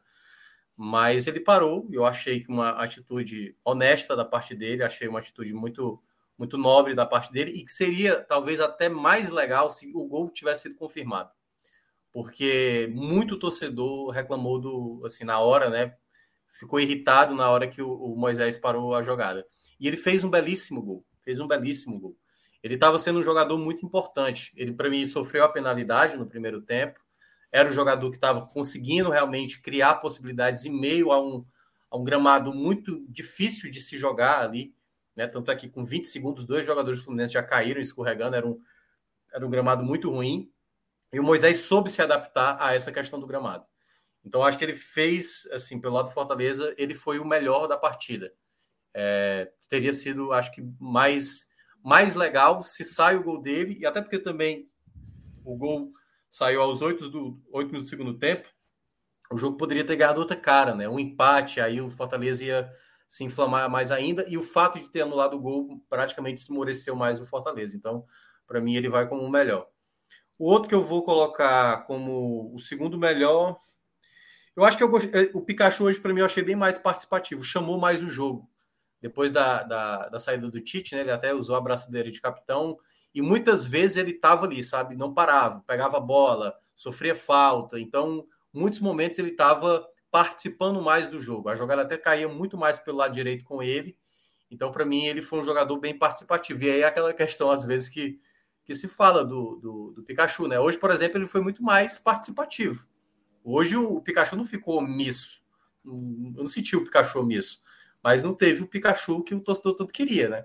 Que é o Pikachu decisivo, que tá ali, talvez não esteja jogando bem, mas vai lá, dá um passe, dá uma assistência, faz um gol e tal. Então faltou isso pro Pikachu, mas assim, é, o Pikachu tem muito crédito. É, e eu acho que eu não consigo ter um terceiro nome. Sinceramente, eu não consigo. Hércules fez uma partida ok, aí os jogadores que vieram do banco, o Jussa fez uma jogada pela esquerda, que poderia ter saído gol ali, o Robson também e Kaiser não tiveram tantas possibilidades. Acho que no geral é isso. Eu só acho que eu só vou ficar com eles dois, o Pikachu e também o Justo. Moisés. Luca. Pois bem, eu vou colocar o Robson em terceiro lugar, muito pela falta de, de opção. Mas ele, quando entrou, eu, eu até olhei assim, porra, quando eu olhei ele entrando, cara, eu olhei assim, cara, Foda-se não tem com mesmo. Quando ele tá no desespero e o Robson tá entrando. Porque a temporada do Robson é péssima daqui. Mas eu achei que ele entrou bem, ele movimentou, ele trouxe o Fortaleza de volta para o jogo naquele momento. Ele movimentou, ele teve boa chance, ele tentou, ele brigou. E querendo ou não, era o que o Fortaleza precisava. Né? Talvez se ele tivesse entrado no lugar do Kaiser, talvez o, talvez o Fortaleza tivesse empatado no, no lance que o Kaiser perdeu cara a cara. Talvez ele tivesse empatado. É, porque o Robson vem jogando melhor que o Kaiser. É, com o porém ainda de não ter 6 milhões de reais no peso nas costas. Né? É, ainda tem esse porém, né? Então, o Robson, para mim, fica terceiro, porque dentre os piores, ele foi o menos pior. Né? Vamos aqui colocar nessa, nessa, nessa lavada. E segundo, o Pikachu também, bem participativo, tentou, buscou, cruzou, foi para cima, foi para trás. Hoje, muito porque ele precisava criar, ele ficou distante do gol, né? Porque ele precisou criar muito na ineficácia do Fortaleza ali pelo sistema. Sentiu muita falta do Felipe. Muita, muita, muita falta do Felipe. Então, essa ineficácia da, da criação, que passa muito pela ausência do Felipe, ou seja, não tem um jogador de rodagem, sobrou pro, sobrou justamente aí pro Pikachu, mas ele foi bem. E o melhor em campo foi o Moisés, tentou, buscou, fez gol mal anulado, é, sofreu pênalti não marcado, é, foi o jogador que empurrou o Fluminense, quando ele saiu, o Fortaleza teve muita dificuldade para voltar para o jogo. É, então, realmente, para mim, foi o melhor em campo. É um jogador que, a cada jogo que passa, eu começo a achar que ele vem evoluindo na tomada de decisão. Cada jogo que vem passando, eu estou vendo uma pouca, mas tá indo, tá indo, aos poucos, né? E hoje, novamente, eu notei isso. Para mim, foi o melhor em campo. É, antes de a gente fechar a parte do Fortaleza, depois eu vou trocar uma rápida ideia aqui com o Minhoca, sem nem combinar sobre o Vitória, mas só, só dar uma olhada mesmo na situação de classificação. Antes de, de virar para esse tema, é, eu queria destacar um aspecto desse lance de Moisés, porque eu tenho uma opinião diferente da que Minhoca apresentou, e até entendo que é uma opinião que talvez não seja muito usual. Mas eu eu não acho que era um, um, fair play assim muito necessário e eu acho que é uma decisão muito controversa do jogador. É uma situação muito difícil para o jogador, porque ali ele se vê numa encruzilhada de dois aspectos que formam a sua identidade, né? Uma é a do coleguismo. Ele é um jogador de futebol. E assim como ele, outros jogadores de futebol. É... O que eu quero dizer, é nem assim como ele, é que os jogadores de futebol, como um todo, são uma classe que vai é, cooperar em vários aspectos, como qualquer classe, como qualquer classe, são profissionais que passam é, por uma história é, de carreira, relação com a profissão muito peculiar, aí diferente de quase todas as, relações, as profissões, a de jogador de futebol profissional, ela começa de forma muito precoce, precisa ser levada muito a sério, muito cedo. Isso faz com que é, a categoria ela tenha suas especificidades. Enxergo isso com naturalidade. Então, vejo que ele tinha o aspecto do coleguismo ali, e que é natural você ter empatia, ter compaixão de certa forma, mas ao mesmo tempo a encruzilhada se dá porque ele também é um jogador do Fortaleza, um time é, que poderia ter chegado a um gol se ele tivesse seguido a jogada sem descumprir nenhuma regra do jogo. Eu não vou dizer que a lesão faz parte do futebol, porque muita gente pode dizer que não, mas no regulamento, tal, não sei o que. Vou falar que a, a lesão é um aspecto do futebol. Ela existe no futebol, como qualquer esporte, basicamente. Existe a lesão, é um cenário. Muitos esportes que eu acompanho, inclusive, é, é, é, encerram a disputa a partir de, de, de uma lesão. Acontece. E não estou falando só de esporte de combate, não. Às vezes você está num esporte de tênis, como tênis, por exemplo. Tem uma lesão, acontece, perde o jogo. É isso aí. Faz parte do jogo, é um, um aspecto do jogo. E ali, naquele caso, não houve um, uma lesão preocupante. Não preocupação com um atendimento imediato. Não é um choque de cabeça, não é um jogador que cai no chão do nada e apaga. É um jogador que sente a lesão muscular. Né? É, e, assim, é, eu entenderia se Moisés tivesse olhado aquilo ali, pega a bola, feita a diagonal ali da, da lateral do gramado para dentro, cruzado a bola, tentado um drible, qualquer coisa. Se fosse com o meu time, se fosse um jogador do meu time, eu teria ficado chateado. Sendo bem claro, eu teria ficado chateado. Eu teria ficado puto, na verdade, com Moisés. Agora, estou colocando aqui a paixão também para falar. E estou dizendo, se fosse no meu time, eu teria ficado puto com Moisés. Mas estou trazendo esses outros aspectos do coleguismo, da camaradagem, por entender que é um profissional, é um ser humano complexo, com várias nuances, e entendo, estou tentando enxergar ali a raiz da decisão que ele tomou. Mas queria trazer aqui o meu ponto de vista, não vou apontar o dedo para ele, dizer que ele está errado, justamente porque eu trouxe esse outro aspecto do coleguismo, da empatia.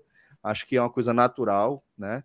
É, mas é, eu, eu entenderia é, se ele tivesse partido para cima. Porque, como eu disse, não é um choque de cabeça, Sim. não é um jogador que desmaiou ali.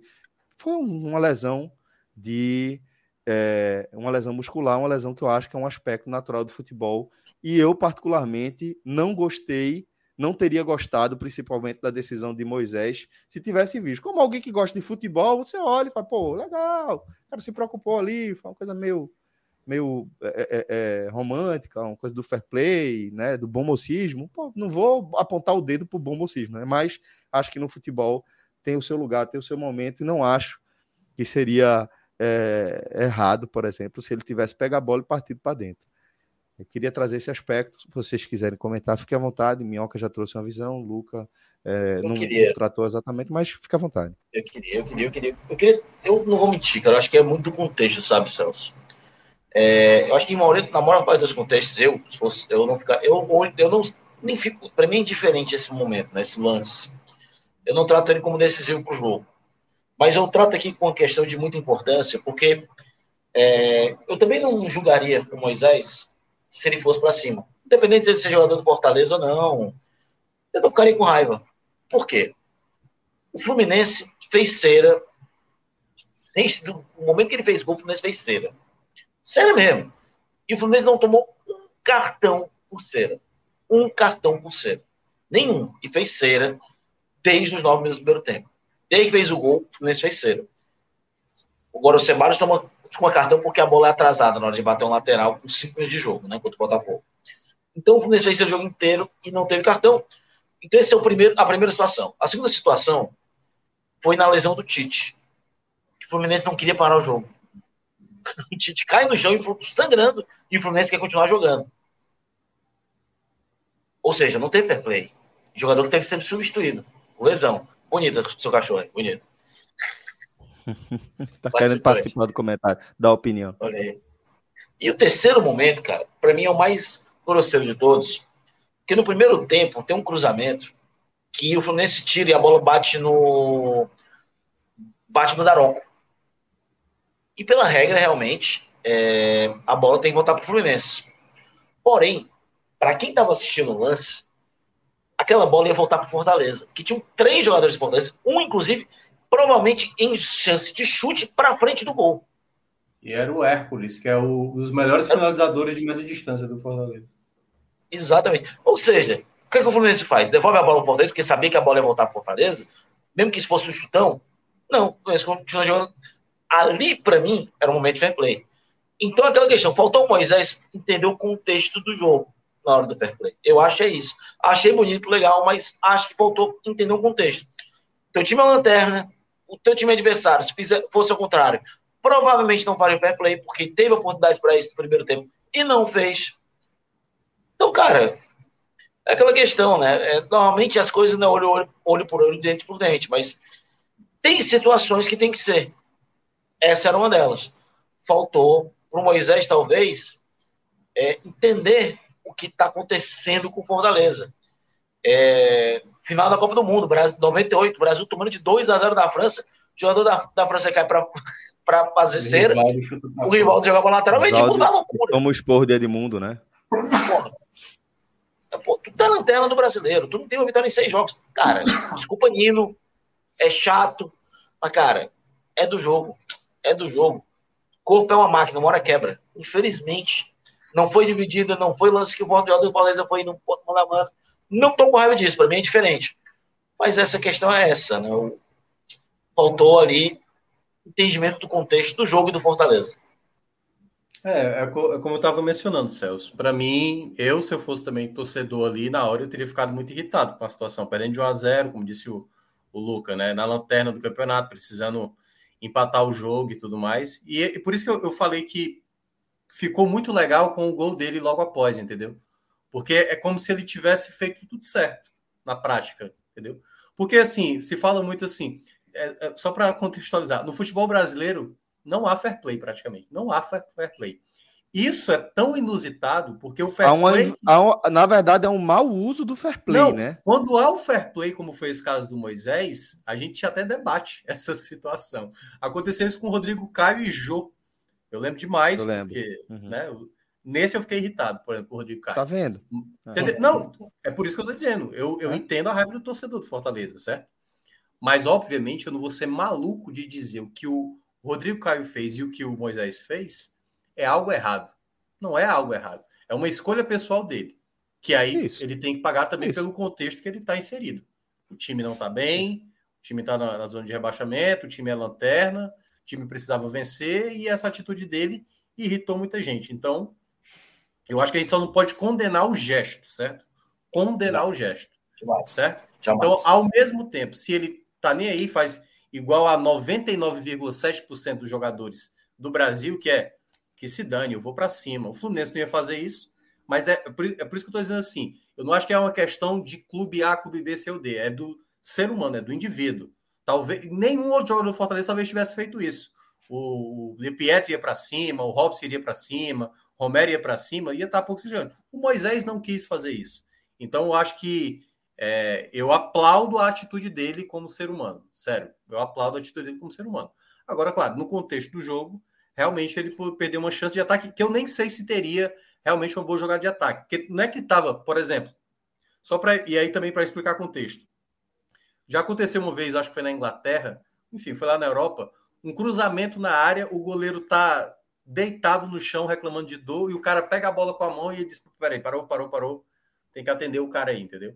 Ele percebeu na hora que ele não podia. Ele estava ali com o gol. Mas é, é isso que eu tô dizendo. Para mim é diferente. Pronto. Aí a gente tem um cara no chão. Isso. Depende Tá entendendo? do contexto. é, é uma depende do situação que você não. É isso Esse que eu tô contexto dizendo. específico do Moisés era uma jogada na esquerda que até tinha uma, uma defesa. A questão é que ele passaria facilmente pelo Nino, Já mas tinha tinha outros passado. jogadores. É, tinha Mas outros tinha três jogadores. É, não a era, não era um lance. é, não era um lance Moisés Nino e o gol, o Moisés de Nino e o Fábio, entendeu? Era, tinha ali uma recomposição, tinha uma cobertura. A questão toda foi porque eu acho que a irritação foi por conta disso. Poxa, a gente tá precisando fazer o gol. Não para, cara. Se for para parar, que pare o Fluminense, entendeu? Ou que pare o ato, Daronco que pare o jogo. Não você, que tá precisando fazer o gol. Então, nesse ponto, eu entendo, mas volta a ressaltar. A atitude do Moisés não tem que ser condenável. Tem, tem que ser condenável. Você pode criticar porque você queria que ele continuasse na jogada, como tantos outros jogadores fazem no, aqui no Brasil e na América do Sul. É, eu acho que é isso.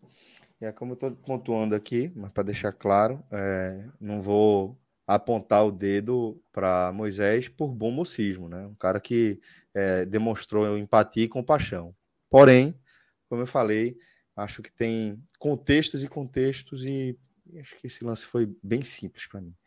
Mas é, dito isso, a gente encerra aqui a nossa análise sobre é, esse compromisso do Fortaleza e eu me despeço aqui de Luca Laprovita. É quarta-feira. Obrigado, Luca. Até breve. Vamos lá. É, antes de a gente falar do Vitória, Minhoca, vou fazer aquela, aquela inveja pra gente, bicho. Que o Rodrigo Carvalho vai trazer aí pra tela um pedacinho do paraíso. E é claro que eu tô falando de Porto de Galinhas e eu tô falando do Vilagem Porto de Galinhas. Para quem tá acompanhando a gente aqui na live, tá podendo ver o que esse lugar tem de espetacular, tá? Nas águas mornas e cristalinas ali é, do litoral sul de Pernambuco, na praia de Porto de Galinhas, é, a gente encontra um pedacinho ainda mais especial desse, desse paraíso, que é o Village Porto de Galinhas, um lugar é, feito para que você viva uma experiência inesquecível ao lado das pessoas que você mais ama, velho. E a gente tem um super código, inclusive, lá, que garante 20% de desconto para você no valor mais baixo que você pode encontrar para uma diária no Village, que é no site do Village, villageportugalinhas.com.br. Você escolhe ali a sua é, o dia que você quer se hospedar, a forma de hospedagem, se é apartamento, se é no bangalô. E aí você é, utiliza o nosso código podcast45, vai ver a mágica acontecer nos seus olhos, 20% de desconto aí na hora, direto ali no site. Até apareço nesse comercial que a galera que está acompanhando nossa live está acompanhando também. é, em uma das minhas visitas ao Village, um desses momentos inesquecíveis que eu e minha família carregamos e sou cobrado constantemente pela criançada aqui e por, por minha companheira também, por, por nosso breve retorno lá ao Village. Então, em breve, espero poder voltar por lá, tá? É, mas, dito isso, lá, vilageportugalinhas.com.br, você utiliza aí no nosso site, tem aí reservas. Na, nessa barra azul aí, na parte de cima do site, você clica, faz a sua simulação aí, como o Rodrigo está mostrando, e no fim, depois que você for colocar, consultar, você vai ter um espaço para colocar o nosso código podcast45, facinho, você consegue 20% de desconto, tá bom? Dá um pulinho por lá, tenho certeza que você vai, velho, achar um lugar inacreditável. Pode ter certeza. Agora, Minhoca, para a gente fechar aqui o nosso programa, vamos falar rapidamente aí dessa, dessa vitória do Vitória, que venceu é, a, a sua mais um compromisso aí na, na Série C, venceu a equipe do Confiança, 3 a 0 com gols de Gabriel Santiago e Rafinha marcando duas vezes. É, esse resultado, inclusive, joga a equipe sergipana para dentro do Z4 é, da Série C. Pois é, né? É, a equipe sai do Z4, uma vitória muito relevante. O Confiança, que tinha vencido na rodada passada até o Ferroviário daqui, é, vinha com confiança, né? Fazendo um trocadilho. e o Vitória confirmou assim, um resultado bem contundente, né? O grande problema do Vitória que estava na, na temporada era a quantidade de gols. A equipe até tinha um bom sistema defensivo, tomava poucos gols, mas também não fazia muitos gols. Então, quando tomava o gol, era quase certeza de derrota, e, né, e toda vez que o jogo passava, fazia ali um gol, era no máximo 1 a 0 Então, essa vitória de 3 a 0 hoje foi uma vitória bem importante para a equipe baiana, porque sai do Z4 e dá aquele primeiro passo na recuperação. Acho que o primeiro ponto é, do Vitória é tentar manter uma regularidade de pontos, que não vinha acontecendo. O Vitória uhum. vinha encontrando muitos tropeços nesse meio, largando muito mal. É, acho que ainda é muito cedo para a gente falar de, de, G8, embora ainda há tempo de buscar esse G8. Está muito embolado a Série C, tem muita equipe muito próxima, está tendo muita disputa, mas o Vitória, como largou muito mal, para ele entrar nessa disputa do G8, ele precisa de uma sequência de resultados pontuando claro, tentando emendar a maioria das vezes com vitória.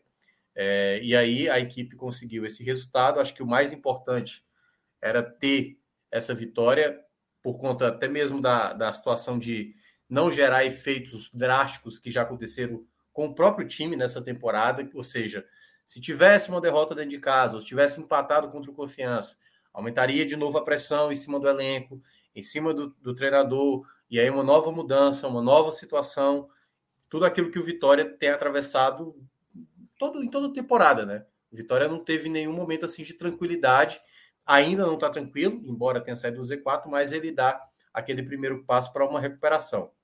Na próxima rodada, eu até estava tentando dar uma olhada aqui, vai enfrentar o Campinense. Campinense Isso. que está logo acima dele. Jogo fora de casa, o Campinense que foi campeão paraibano, né, ontem, é, e fechou ali o pessoal do, da Copa do Nordeste. Então é um jogo muito importante para a equipe do Vitória do próximo final de semana. Então é um jogo que a equipe vai ter, tá, tem que fazer de tudo para ver se consegue buscar a primeira vitória fora de casa, porque é, é onde o Vitória ainda também precisa melhorar o seu desempenho. Um momento chave, né? Um momento Sim. chave, inclusive, do, do Vitória, né? Porque enfrentou o, e venceu o Confiança, é, e é aquela coisa, né? Você é, quando vai disputar um, uma competição de 38 rodadas, você precisa sempre é, é, fazer um novo balizamento dos adversários que você está enfrentando para saber em que faixa da tabela eles estão, para que você entenda o tamanho da importância desse resultado. Contra o Confiança é um desses casos, né? O Fortaleza, o Vitória entrou é, nessa rodada um ponto atrás do Confiança, né? Dentro da zona de rebaixamento, e um ponto atrás do Confiança tinha quatro, enquanto a equipe sergipana é, já tinha os cinco pontos que tem agora, e foi um da, uma das equipes que o Vitória ultrapassou. Passou também a equipe do Brasil de Pelotas, né? É, e quando você destaca ainda que vai enfrentar o Campinense, é o time que está mais uma vez logo uma posição acima. quanto mais adversário você puder trazer para confusão e puder colocar entre você e a zona de rebaixamento, melhor. Ainda mais se você está é, tá pensando em promover algum tipo de reviravolta em suas metas, né? Porque, como você mesmo destacou, Vitória é, começou a competição dando indícios de que ia tentar permanecer na Série C, seria esse o objetivo. Talvez até seja ainda, o Vitória ainda precisa se consolidar na Série C antes de tentar mirar um, é, começar a mirar o acesso, né? E vamos ver agora se é, consegue emendar uma sequência de pontos é, enfrentando dois adversários diretos, né, Minhoca? É, eu acredito que esse jogo contra o Campinense ele não é fácil. Eu estava até dando uma olhada aqui rápido. O Campinense jogando em casa ainda não perdeu. Foi uma vitória e dois empates. Ou seja, não vai ser um jogo tranquilo, né? Jogar lá em Campina Grande nunca é tranquilo. O Campinense é muito bom, tem um mando muito forte. Mas isso também traz um pouco de uma possibilidade que eu acho que a torcida do Vitória até tem mostrado muito apoio naquilo que é possível não é da mesma proporção de antes, mas eu acho que a torcida do Vitória ela está a um passo de abraçar essa equipe. Basta essa equipe começar a trazer uma sequência de bons resultados, que aí eu acho que pode ter o efeito multiplicador, né? Você consegue um bom resultado lá em, lá em Campina Grande, aí depois você apresenta um bom resultado depois dentro de casa, e aí, não tenho dúvida, né? O Vitória, pelo, pela camisa que tem, pelo peso que tem, pela torcida que tem, uma sequência de resultados positivos faria até o Vitória começar a alavancar, né? E esse é o momento, né? Porque a gente está uhum. na sétima rodada. Sétima. Sétima rodada. Então, assim, a gente já está começando o segundo terço do campeonato. Né? Porque Isso. são 19. Então, basicamente, a gente está começando esse segundo terço. Esse é o momento para recuperação. Para tentar, no último terço, você se consolidar no G8, né? Se no primeiro você esteve sempre ali na zona de rebaixamento, esse segundo é de recuperação. Verdade, verdade. Sair do Z4 ficar no bolo e, quem sabe, na reta final, que é o momento principal, entrar nesse G8. Então, é o momento do, do recomeço do Vitória nessa Série C. Boa, companheiro. É, vamos chegando ao fim aqui de é, mais um programa, de mais um telecast. Analisamos aqui é, de forma mais aprofundada a virada do Santa Cruz e a derrota da equipe do Fortaleza. Falamos também rapidamente sobre a goleada do Vitória sobre o Confiança. Dito isso, agradeço aqui imensamente as participações de Tiago Minhoca, que segue comigo aqui até o fim do programa, Luca Laprovitra, que esteve com a gente também, assim como Clisman Gama e o meu caríssimo Felipe Assis. O programa tem a edição de áudio de Marcelo Filho e a nossa live teve a direção de Rodrigo Carvalho. Muito obrigado a todos. Uma ótima semana. Até a próxima. Valeu. Tchau, tchau.